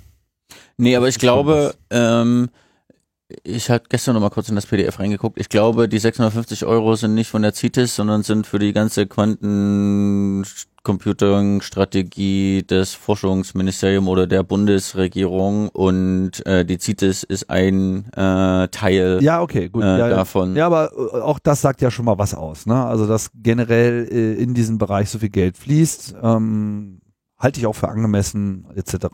Wir haben ja, wir haben ja auch noch derzeit passiert ja viel. Also nicht irgendwie gibt's fünf, sechs, sieben total hochrangige Cyber Digital und ja meistens digital äh, Gremien, Bundesregierung, habt ihr alle schon mal genannt und besprochen und so, sondern auch äh, eine neue Agentur, die ADIC oder so, wurde vor ein paar Wochen, habt ihr äh, angesprochen. Ich muss noch mal gucken, wofür die dann genau äh, Wir haben das angesprochen, ist nicht dein Ernst. Äh, nicht, ich hoffe, ihr, ich hoffe, ihr habt äh, an, doch, ich glaube, äh, das ist diese Agentur, auf die sich Verteidigungsministerium und Innenministerium ähm, geeinigt haben. ADIC, Agentur für disruptive Innovation im Cyberbereich oder irgend sowas. Äh, und die, ach, da war die Verheißung, ja, die Amis haben, ne, haben die DARPA und die haben uns so coole Dinge gebracht. Die Äh, Agentur für Cybersicherheit, ja genau. Ja, ich erinnere mich. die haben uns so coole Dinge gebracht wie GPS und das Internet und äh, autonome Autos. Äh, und wir Maßen. Und äh, Deutschland und Europa hängen irgendwie hinterher und wir müssen jetzt auch irgendwie Sprunginnovationen machen. Das ist ein schönes Wort. Ähm, das dann natürlich für die gesamte Gesellschaft äh, zu Fortschritt führt, aber zufälligerweise auch für die Innen- und Verteidigungsbehörden, namentlich äh, Polizei und Bundeswehr. Mal ganz abgesehen davon, dass es vermessen halte, äh, irgendeine deutsche Agentur mit der DARPA zu ähm, vergleichen. Die haben ein Budget, also ich müsste mal nachgucken, aber das dürfte um Längen größer sein als das diverser ähm, ganzen Ministerien in Deutschland Ja, und kommt vielleicht an den. Bundeshaushalt ran oder so. Also was die für eine Kohle haben, kein Wunder, dass sie auch äh, wirklich dicke Dinge äh, raushauen können. Und außerdem der, was das GPS und so, was dann da rausfällt, ist auch nur die zivile Variante. Äh, die eigentliche Entwicklung dort ist auch militärisch. Wie sind wir jetzt da drauf gekommen? 650 Millionen Euro Bundesstrategie für Quantencomputing. Quantencomputing. Dann gibt's, was war die Summe von dieser ADIC schon wieder? Ich hab's vergessen, aber das waren auch fünf, irgendwas, mehrere Dutzend Millionen im äh, über einen Bereich von fünf Jahren. Die CITES ähm, hat auch ein Budget, was nicht komplett ohne ist. Also werden diverse Institutionen gecybert. Hattet ihr diesen Überblick von Sven Herbing von der Stiftung Neue Verantwortung, welche deutschen Behörden eigentlich für Cyber zuständig sind? Der hat da ein Schaubild entworfen, das können wir gleich mal rausgucken, auf Twitter gucken. Ja. Und es sind Dutzende. Es ist unglaublich. Das sind Organisationen bei, von denen ich noch nie gehört habe, obwohl wir uns irgendwie den ganzen Tag als Dayjob damit äh, mit befassen. Also nicht nur die üblichen BSI und Cyberabwehrzentrum und äh, Verteidigungsministerium, BFV, so, so gleich raus äh, nach der Sendung. Genau. Derzeit passiert viel. Alle machen, alle machen Cyber, alle machen Institutionen, alle machen digital und es wird Geld draufgeworfen. Keine Ahnung, ob mit äh, Gesamtstrategie. Jedenfalls diese paar Entwicklungen sind wir doch sehr nach Sicherheitsbehörden ähm, aus. Wir sind drauf gekommen durch die Frage Trojaner und äh, ein Teil ist eben, die CITES soll nicht nur Trojaner entwickeln, sondern auch Verschlüsselung knacken, Big Data Auswertungen machen können und so weiter und so fort. Alles, was irgendwie bei Ermittlungen, Strafverfolgung, aber auch Zoll und Geheimdiensten anfällt und irgendwie technische Probleme ist, mit Dinge sind verschlüsselt oder anonymisiert oder so. Who you gonna call? CITES, äh, die sollen dabei helfen. Gehen wir noch mal ganz kurz weg von dem, was alles noch so geplant ist und was so kommen soll. Und äh, weil ich habe auch immer so ein bisschen den Eindruck, dass man im, gerade wenn man immer so auf, auf diesem Neuigkeitenpferd reitet, man schnell so ein bisschen den Überblick äh, verliert, was eigentlich Realität ist. Was ist denn aus deiner Perspektive die gelebte Trojaner-Realität, zumindest im deutschsprachigen Raum oder in Deutschland? Also was findet derzeit statt? Wird nur viel geredet? Ähm, liegt da Code rum, der nicht angefasst wird? Oder befindet sich irgendwas im Einsatz? Was ist aus deiner Perspektive so der Ist-Zustand? Ähm, leider haben wir keine konkreten Zahlen, weil alles ganz streng geheim und das würde ja Ermittlungserfolg verhindern oder so. Ähm, die, irgendwann erst in den nächsten Jahren werden wir Zahlen bekommen, was denn nach der Gesetzesänderung letztes Jahr alles so äh, passiert ist. Also bis letztes Jahr durfte ja theoretisch nur das Bundeskriminalamt und nur zur Verhinderung äh, von Terrorismus Trojaner einsetzen.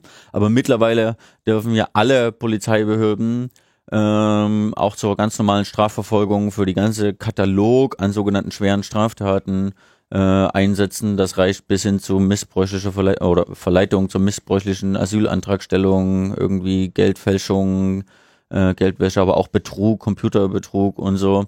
Äh, wir haben noch keine Zahlen, was tatsächlich passiert. Ähm, ich bin da sehr dran. Es gibt kleine Anfragen äh, in ähm, Parlamenten und so, aber die Regierung will das nicht so wirklich sagen. Fakt ist, das BKA hat drei Trojaner, äh, den selbstentwickelten zur Quellen-TKÖ, wo sie angeblich nur laufende Kommunikation überwachen und Finfisher für die große Online-Durchsuchung, die einmal alles äh, kann, die sind zum Einsatz freigegeben. Und damit müssen wir ausgeben, nach langer Entwicklung, langen Kampf und langen Freigabeprozess, auch für Finfischer oder so.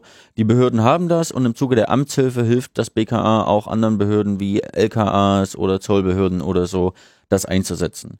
Die Fälle, die wir bisher hatten, waren mal abgesehen von BND, der sowieso nochmal ganz eigen ist, vor allem Drogen. Hier dieser Digitas-Trojaner 2011, den der CCC analysiert hat, der war eingesetzt gegen irgendeinen, äh, gegen irgendeinen Bodybuilder, der zu viel Anabolika aus äh, der Tschechischen Republik rübergefahren hat. Es gab, der, der Zoll sitzt vor allem gerne äh, Trojaner ein, auch gegen irgendwie Zigarettenschmuggel im größeren Stil oder so. Das sind die Fälle, von denen wir bisher erfahren haben äh, dass sie passieren. Also es ist bei Weitem nicht so, dass das nur gegen Mord und Totschlag und Terrorismus ist. Hatte ich ja auch vor kurzem wieder irgend so ein Papier vom BKA veröffentlicht, dass sie selber sagen, ja, uns sind jetzt 300 Fälle bekannt, in denen wir das gerne gemacht hätten. Davon sind die Hälfte Drogen und ein Viertel Eigentumsdelikte. Ja gut, man könnte also natürlich auch sagen, so. organisierte Kriminalität. Ja, das äh, hätten sie wahrscheinlich dann auch so reingeschrieben, ähm, denn wenn sie das als politische Propaganda nutzen, was auf dem Dokument von damals explizit draufsteht, dann hätte ich schon erwartet, dass sie das größtmögliche Geschütz äh, rausholen. Aber das Wort OK ist in diesem Zusammenhang äh, nicht gefallen. Ich weiß nicht, es gibt diverseste Drogendelikte von äh, ein bisschen ein fast leeres Tütchen mit Gras, kriegst du in manchen Bundesländern schon Stress und kommst über Nacht in die Wache, äh, Wache und in anderen bist du irgendwie mit 20 Gramm Gras easy, manchmal wird es dir abgenommen, aber du kriegst noch nicht mal eine ED-Behandlung oder so. Mhm. Äh, aber tatsächlich, das fängt von äh, ganz unten an. Natürlich gibt, geht das dann ein bisschen zu OK und kiloweise und mit Übergrenzen und so, äh, aber das ist aus der ähm, Übersicht aus den Zahlen, die wir haben, bisher nicht erkenntlich, was was ist. Und außerdem, selbst wenn das OK und Drogen ist, damit haben sie uns das im Bundestag nicht verkauft. Da hieß es immer Mord und Totschlag und der Terror. Ja.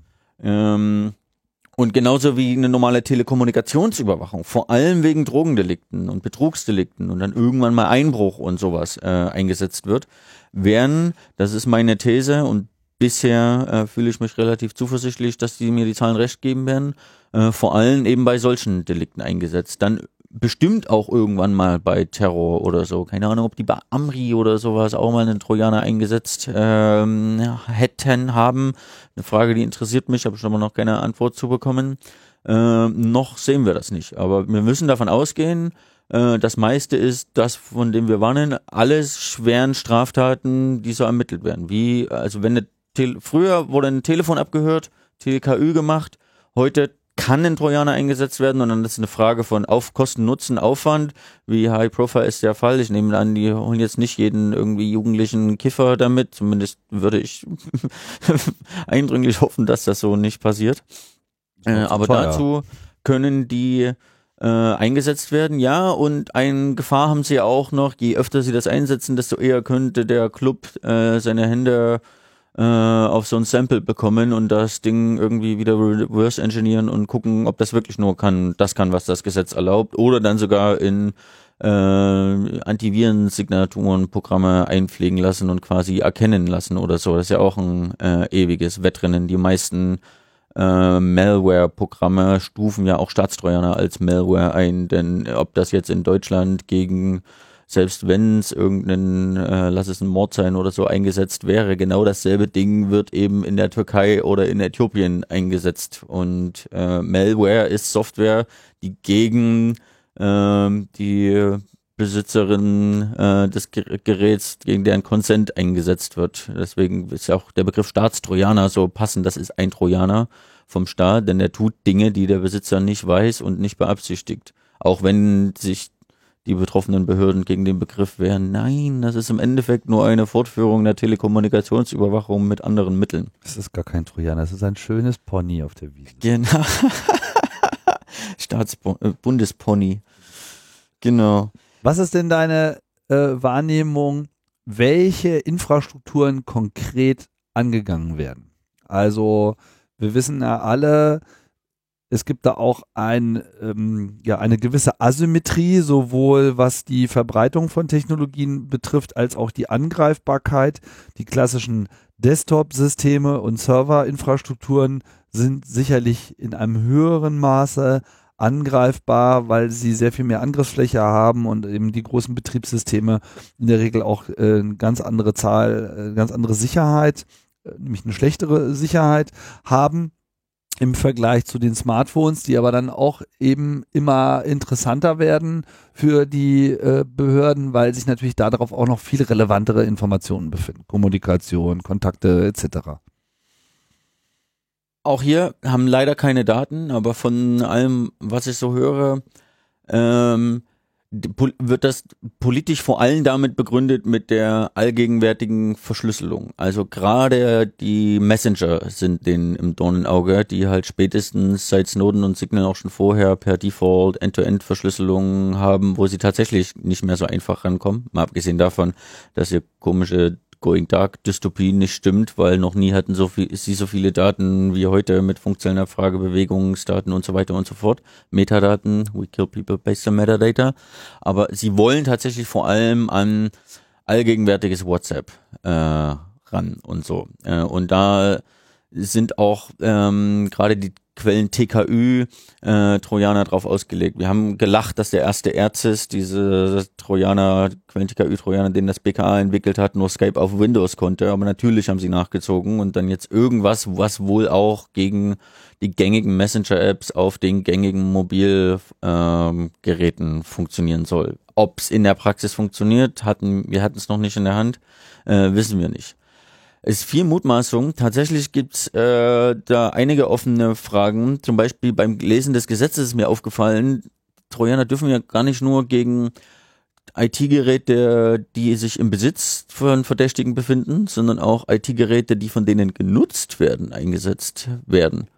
Und jetzt frage ich mich, was ist denn mit dem E-Mail-Server, wo irgendjemand äh, Verdächtiges einen Account drauf hat? Oder also Sie, Sie haben das eigentlich eher so gemeint, dass wenn der Partner oder der Nachbar oder Partner in Crime auch mal einen, denen ein Gerät gibt, worüber sie kommunizieren. Aber was ist denn jetzt mit äh, IT Infrastruktur, Dienstleistungen, die von Verdächtigen genutzt werden. Das ist eine offene ja, ich nutze auch Google.com ja, genau, genau. und äh, nutze irgendwie so ziemlich alles im Internet. Deswegen hat ja deine Regierung GCHQ auch Belgacom gehackt, weil irgendwelche unter den Millionen von belgischen Nutzern gab es bestimmt auch irgendeinen, der vielleicht mal einen Kontakt zu irgendjemand hatte, der einen Terroristen kennt oder so. Mhm. Gab ja auch gerade äh, in den Bericht, dass das wohl irgendwie ganz weit oben in der britischen Regierung äh, abgesegnet wurde, diese Aktion. Und irgendwie Minuten nachdem diese Snowden-Enthüllung äh, kam, hat der GCHQ das ganz schnell ähm, beendet und ist aus dem Belgacom-Netzwerk wieder raus. Ja, Ist eine gute Frage, die ich vielen schlauen Juristen stelle und noch keine abschließende Antwort habe, aber da arbeiten auch Leute dran, können, dürfen äh, Behörden auch äh, Infrastruktur wie äh, Troja, äh, wie Mail-Anbieter oder was auch immer äh, Webseiten äh, angreifen. Was sie technisch haben, wissen wir nicht so ganz genau. Die Eigenentwicklungen werden wohl nicht das rechts unten Modell sein, aber die haben ja auch Finfisher gekauft und Finfisher kann alles. Also das ist so in der IT-Technik, das Level an Paranoia geht immer noch tiefer. Und man sollte sich nicht sicher fühlen, nur weil man jetzt irgendwie einen, das neueste immer geupdatete iPhone oder das irgendwie Android ohne Google oder das irgendwie die Linux-Distribution für den Hardcore-Nerd hat, dass man damit irgendwie unhackbar wäre. Im Gegenteil, gerade es ist immer ein, eine Abwägung, wie viele Ressourcen wenden sie auf. Äh, und diese Finfisher-Suit, der entwickelte in München, die habe ich auch noch mit besucht, obwohl ich auch gleich wieder rausgehauen wurde. Ähm, die sind tatsächlich relativ weit vorn in der internationalen Entwicklung. Also es gibt da drei große Buden, die bekannt sind. Hacking Team Italien, Finfisher aus Deutschland und NSO Group äh, aus äh, Israel. Und das sind wohl die großen drei äh, von Staatstrojanern auf der ganzen Welt und von Finfisher darf eben auch die äh, das Bundeskriminalamt und jetzt mittlerweile äh, auch ganz normale Strafverfolgungsbehörden einsetzen. Und das kann viel. Da würde ich mich mit einem iPhone, würde ich nicht davon ausgehen, die können das eh nicht. Zumal, ich kriege immer, wenn ich darüber schreibe, sofort in den Kommentaren die Frage, äh, wie kommen die denn auf mein Gerät? Ähm, da habe ich auch das, das auf der To-Do-Liste. Wäre jetzt auch meine nächste Frage gewesen. Das habe ich, hab ich auch auf äh, der To-Do-Liste. Ähm, ich bin da auch schon lange dran am Recherchieren. Ich will das nur äh, lieber ordentlich machen, als äh, schnell einfach hinrotzen. Ähm, die ganz klassische Weg ist mit physischem Zugriff. Wenn Sie dein Zielgerät in der Hand haben.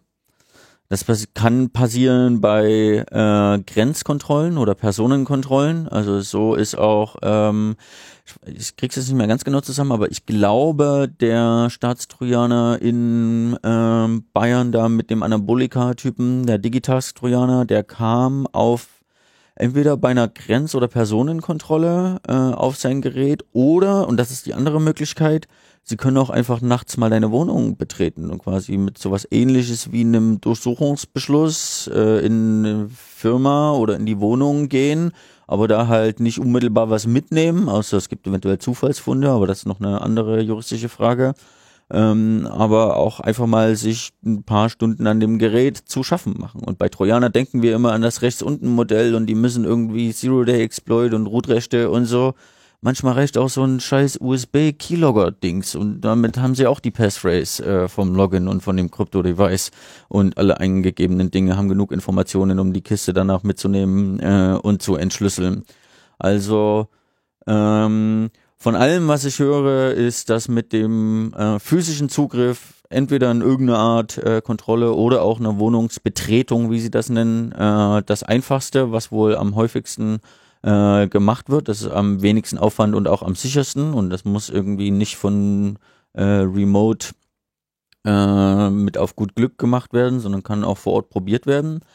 Wenn auch es nicht in allen Bundesländern bisher legal ist, Wohnungen zu betreten, um Staatstrojaner aufzuspielen, gibt da gesetzliche Forderung, dass das für alle LKAs erlaubt werden soll. Das ist unter anderem Teil dieser ganzen Polizeigesetze.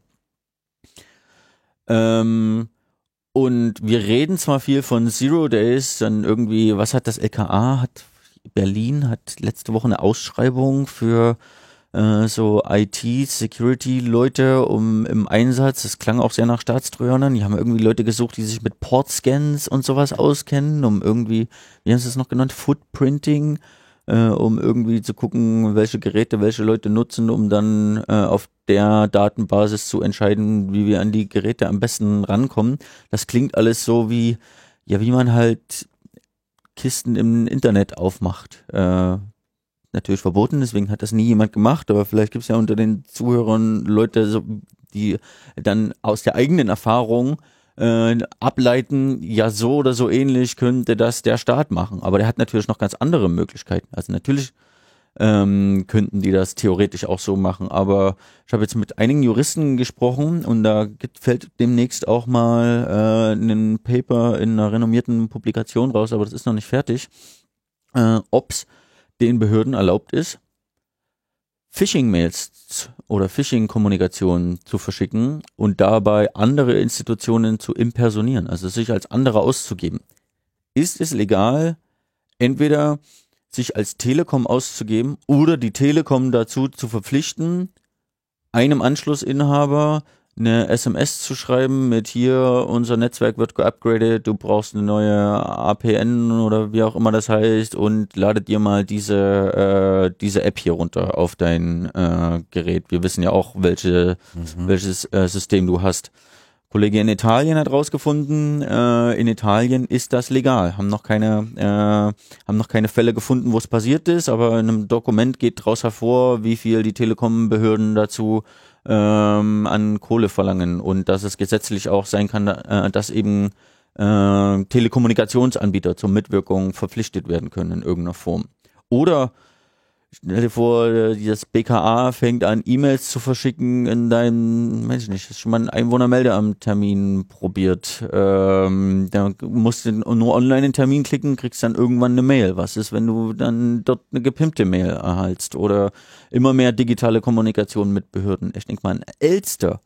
Alle Leute müssen ihre Steuererklärung digital machen. Also es geht jetzt nicht jeder zum Laden und holt sich eine CD und schiebt das irgendwie in sein Gerät, aber auch dieses ähm, diese Online- äh, Webplattform, die sie da haben, sie äh, stecken extrem viele Ressourcen rein, damit das Ding möglichst vertrauenserweckend ist.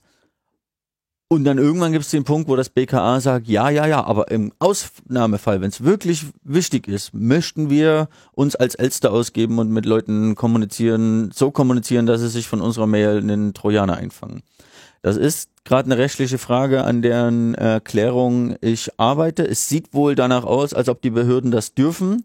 Äh, und das wäre natürlich ein immenser Vertrauensverlust. Das sind Methoden, die, also klar, gibt es Social Engineering und Phishing und so, äh, aber die so ganz normale Internetkriminelle nicht einfach mal so nutzen können. Aber der Staat, wenn er es macht, dann schon. Und die rechts unten Techie-Lösung ist natürlich, so ein Produkt Finfly ISP. Das ist eins der vielen Produkte aus der Bandbreite, aus der Produktpalette von Finfisher. Äh, irgendwie ein kleiner Server kommt in das Netz von was auch immer Internetanbieter, ob das jetzt irgendwie mobil oder DSL oder Kabel oder was auch immer ist.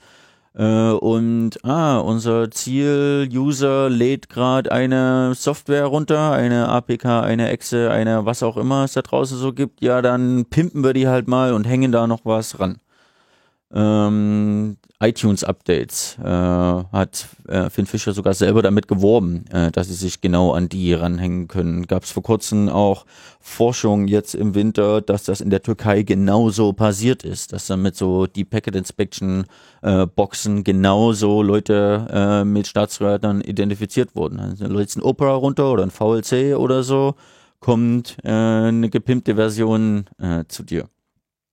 Also das Ding von ich nutze irgendwie nur Tails oder irgendwie nur das neueste äh, iOS. Ja, man kann die Kosten möglichst in die Höhe treiben und die Wahrscheinlichkeit relativ niedrig und es potenziellen Angreifern, egal ob der Staat oder anderen Kriminellen, äh, das möglichst schwer machen. Aber ab einem bestimmten Threat-Level äh, wird es einfach sehr schwer, sich gegen alles abzusichern. Und jetzt haben wir noch nicht mal davon geredet, irgendwie BIOS zu irgendwie Flächen, Cold, Boot Attacks, irgendwie RAM-Riegel mit den Krypto-Keys da drin auszulesen äh, und so. Das gibt's ja auch alles. Ja, wobei man natürlich auch bei den Herstellern in zunehmendem Maße eine Gegenaufrüstung auch beobachtet. Also ne, grade, Apple ja. tut sich da besonders hervor, auch gerade was so äh, Firmware äh, und so weiter betrifft, so dieses Ganze mit, ich drück mal eine Taste und boot mal von woanders und so, das ist da mittlerweile auch hm. alles äh, verhinderbar. Muss man natürlich sehen, wie resilient die Systeme dann unterm Strich wirklich sind, aber hier haben wir es dann halt äh, wirklich noch mit einer Aufrüstung der Aufrechten äh, zu tun. Also zumindest ist es ja auch die offizielle Doktrin von äh, Apple an der Stelle eben möglichst nicht angreifbar zu sein eben mit der Aussage, ähm, die Privatsphäre zu schützen.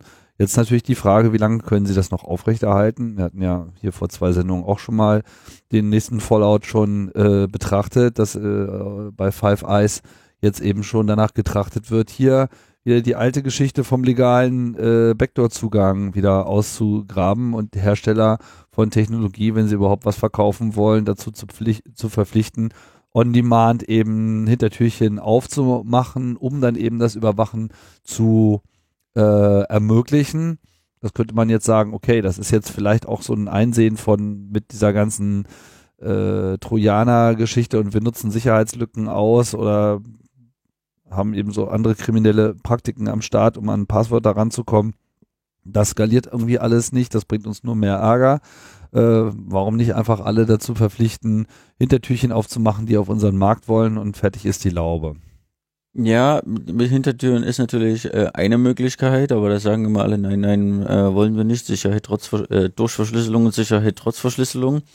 Äh, aber ich meine, vor zehn Jahren hätte es paranoid geklungen und jetzt klingt es paranoid, aber vor fünf Jahren nicht.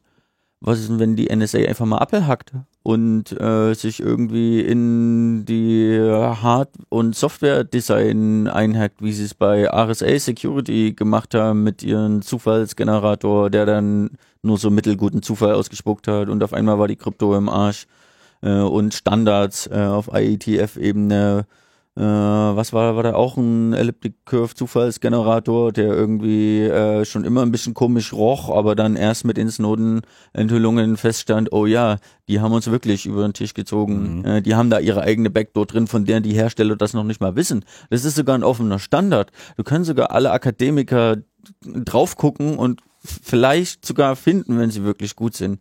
Aber es muss ja nicht nur die Verpflichtung sein. Ich meine, das klingt paranoid mittlerweile, aber vor fünf Jahren Snowden, da haben wir das an jeden zweiten Wochentag eine neue Enthüllung genau dieser Größenordnung gelesen. Nur weil man paranoid war, heißt das noch lange nicht, dass sie nicht doch hinter einem her sind. Ja. Also die Debatte werden wir kriegen, denkst du? Äh, die haben wir ja schon längst. Also äh, äh ja, in Deutschland. Ach so, äh, na, also die Debatte, ob ähm, die, der BND jetzt anfängt, Apple zu hacken, das weiß ich nicht so ganz genau. Äh, die Glaub NSA und GCHQs und äh, die Russen, Chinesen, Israelis sind nochmal ein ganz anderes Level. Ja. Äh, aber auch in Deutschland haben wir schon äh, lange die Debatte eben mit diesem komischen Mantra Sicherheit durch Verschlüsselung und Sicherheit trotz Verschlüsselung. Äh, der Staatstrojaner ist ja eine Ausprägung davon, aber gerade passieren im Innenministerium wenn sie denn nicht nur in der Tagespolitik komische Dinge tun, äh, sondern auch auf Arbeitsgruppenebenen äh, ein Papier zum Richtlinien zum Umgang mit Schwachstellen, was sie denn tun, wenn deutsche staatliche Behörden von Schwachstellen erfahren unter welchen Voraussetzungen sie das den Herstellern äh, melden, damit die für alle gefixt werden oder unter welchen natürlich immer nur ganz wichtigen äh, eng begrenzten und begründeten Ausnahmefällen sie dann das eventuell für sich nutzen können, ohne das den Herstellern zu sagen. Geht ja in viele verschiedene Richtungen. Jeder, jedes Produkt hat immer äh, Lücken und die klare Ansage der Sicherheitspolitiker ist, wir wollen die ausnutzen, weil wir müssen die Bad Guys fangen und nur so geht das damit deren Position.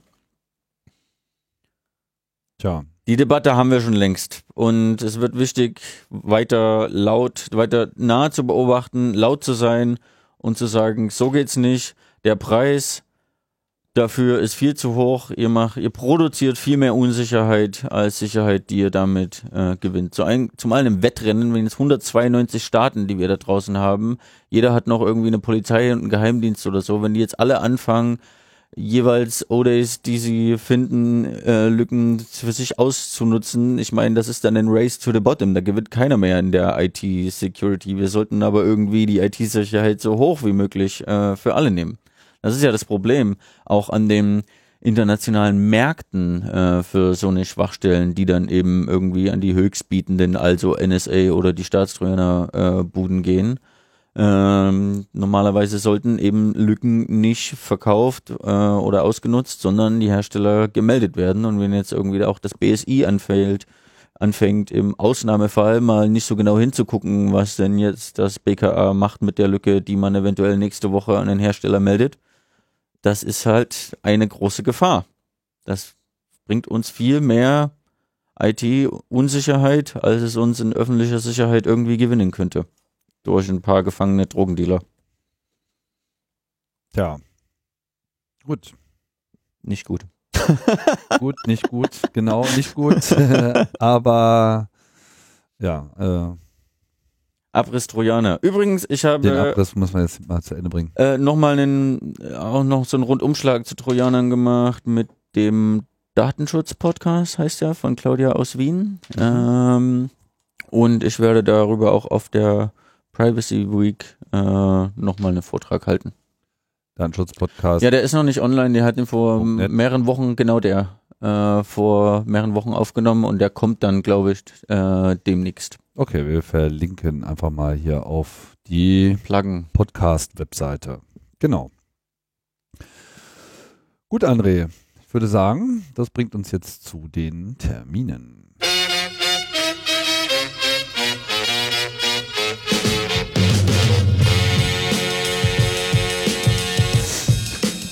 So, ja, und es ist ja gerade noch Privacy Week in Berlin. Das fing jetzt hier mit Das ist Netzpolitik äh, an und läuft noch ein bisschen. Dieses Wochenende endet das dann mit der FIFCON. Die hatten wir hier schon angesprochen.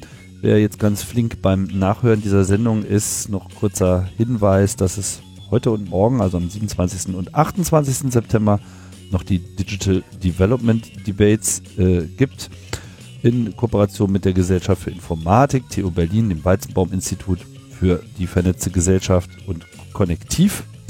Ähm, und ja, da geht es um die Frage, ob Deutschland ein digitales Entwicklungsland ist. Was für eine Frage. Und wir haben uns dazu Experten aus Brasilien, Ruanda und China eingeladen. Das ist natürlich sehr nett. Äh, mal in Ruanda nachfragen, wie denn das funktionieren kann mit, so der, mit dem digitalen äh, Fortschritt, weil da sind wir halt noch nicht so viel. Gibt mehr Informationen unter ddd.gi.de. Teilnahme Kleine, kostenlos. Kleine Korrektur, die Privacy Week hat gestern angefangen und die geht bis Dienstag zum netzpolitischen Abend der DigiGuess in der Seabase und die Netzpolitikkonferenz war noch nicht Teil der Privacy Week. Ach so, okay, gut, das wäre jetzt meine Wahrnehmung gewesen, aber gut, dann ist es halt so. Weiterhin auch an diesem Wochenende, 29. September äh, in Stuttgart, gibt es eine Krypto-Party in der Stadtbibliothek Stuttgart veranstaltet vom CCC Stuttgart, geht um 14 Uhr los und äh, gibt Kekse und Mate und alles etc. Ähm, Link dazu findet ihr in den Shownotes.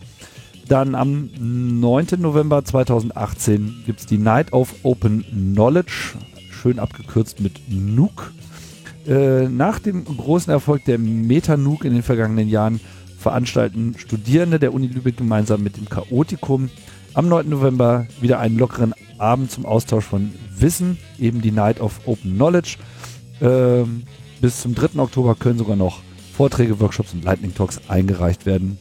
metanuke.de slash 2018.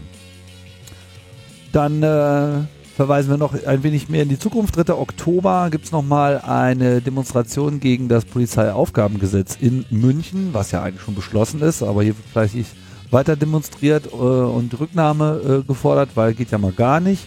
Und äh, sind ja demnächst Landtagswahlen in Bayern, da kann man ja schon noch mal ein bisschen rumoren. Auch dazu haben wir noch einen Link. Ich denke mal, das wird mal wieder im Zentrum der Stadt stattfinden.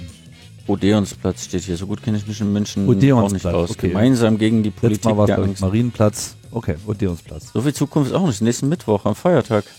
Kranz und Eier so, Reunification. Der Monat, der Monat so. ist ja schon fast zu Ende. ja. Ich äh, äh, habe das fast übersehen. Ja, okay. So, aber dann tatsächlich noch ein wenig mehr in der äh, Zukunft, in knapp einem Monat gibt es nämlich äh, einerseits unser siebenjähriges Existenzjubiläum hier von Logbuch Netzpolitik, wo wir jetzt gar nicht so einen großen Tanz draus machen wollen. Das trifft sich nur gerade vom Datum her, denn am 27. Oktober wenn wir dann auf der eigentlichen Privacy Week, also der, die angefangen hat damit, nämlich die in Wien sein. Wenn ihr Lust habt, dabei zu sein, könnt ihr dort äh, auflaufen. Privacy Week, äh, jetzt habe ich äh, Volkskundemuseum in ähm, Wien ist das, wenn ich mich jetzt nicht komplett äh, vertan habe mit all diesen ganzen Begriffen, die um mich herum äh, fegen. Und ja, da könnt ihr sein. Und äh, das Ganze geht los um 18 Uhr. Du wirst auch sein. auf der Privacy Week. Thomas wird da sein, also könnt ihr mal so hier die Logbuch Netzpolitik All-Stars treffen.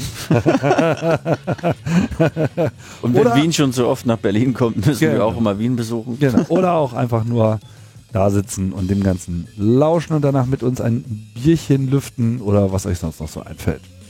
Ihr gebt den aus, weil Geburtstag? Äh, mal gucken. jo, das war's, würde ich sagen. André, Soweit eine Woche ohne allzu viele Ereignisse, Äh, das ist ja auch mal ganz nee, was heißt Ereignisse? Es ist genug passiert, aber äh, ohne viele tagesaktuelle News. Wir haben jetzt äh, doch irgendwie mit Konferenzaufgabe Netzpolitik, Trojaner, so eher mal so mittellängerfristige Themen genommen. Aber letzte Woche, ich höre ja gerade noch den mit Thomas, äh, auch über die ganze, ganze BVT-Geheimdienst-Affäre, äh, Mhm. auch mal so ein Rückblick über eine längere Zeit, was denn passiert ist. Auch wenn der Podcast hier oft sehr viel von den News der letzten Woche dominiert wird. So sieht's aus. Nächste Woche wieder. Nächste Oder in zwei. Woche, genau, nächste Woche kommt dann auch nochmal äh, Thomas wieder ins Spiel, dann werden wir dann auch nochmal die Entwicklung äh, aufgreifen und dann irgendwann auch mal wieder mit Linus. Schöne Grüße an Linus an dieser Stelle, der hier sicherlich äh, interessiert zugehört hat und natürlich auch an alle anderen Hörer, die auch immer sehr interessiert zuhören. Ihr dürft äh, kommentieren bei uns im Blog. Gerne ähm, alles aufgreifen, was ihr möchtet. Und damit machen wir jetzt hier einen Schlusspunkt. Wir sagen Tschüss, bis bald. Ciao, ciao.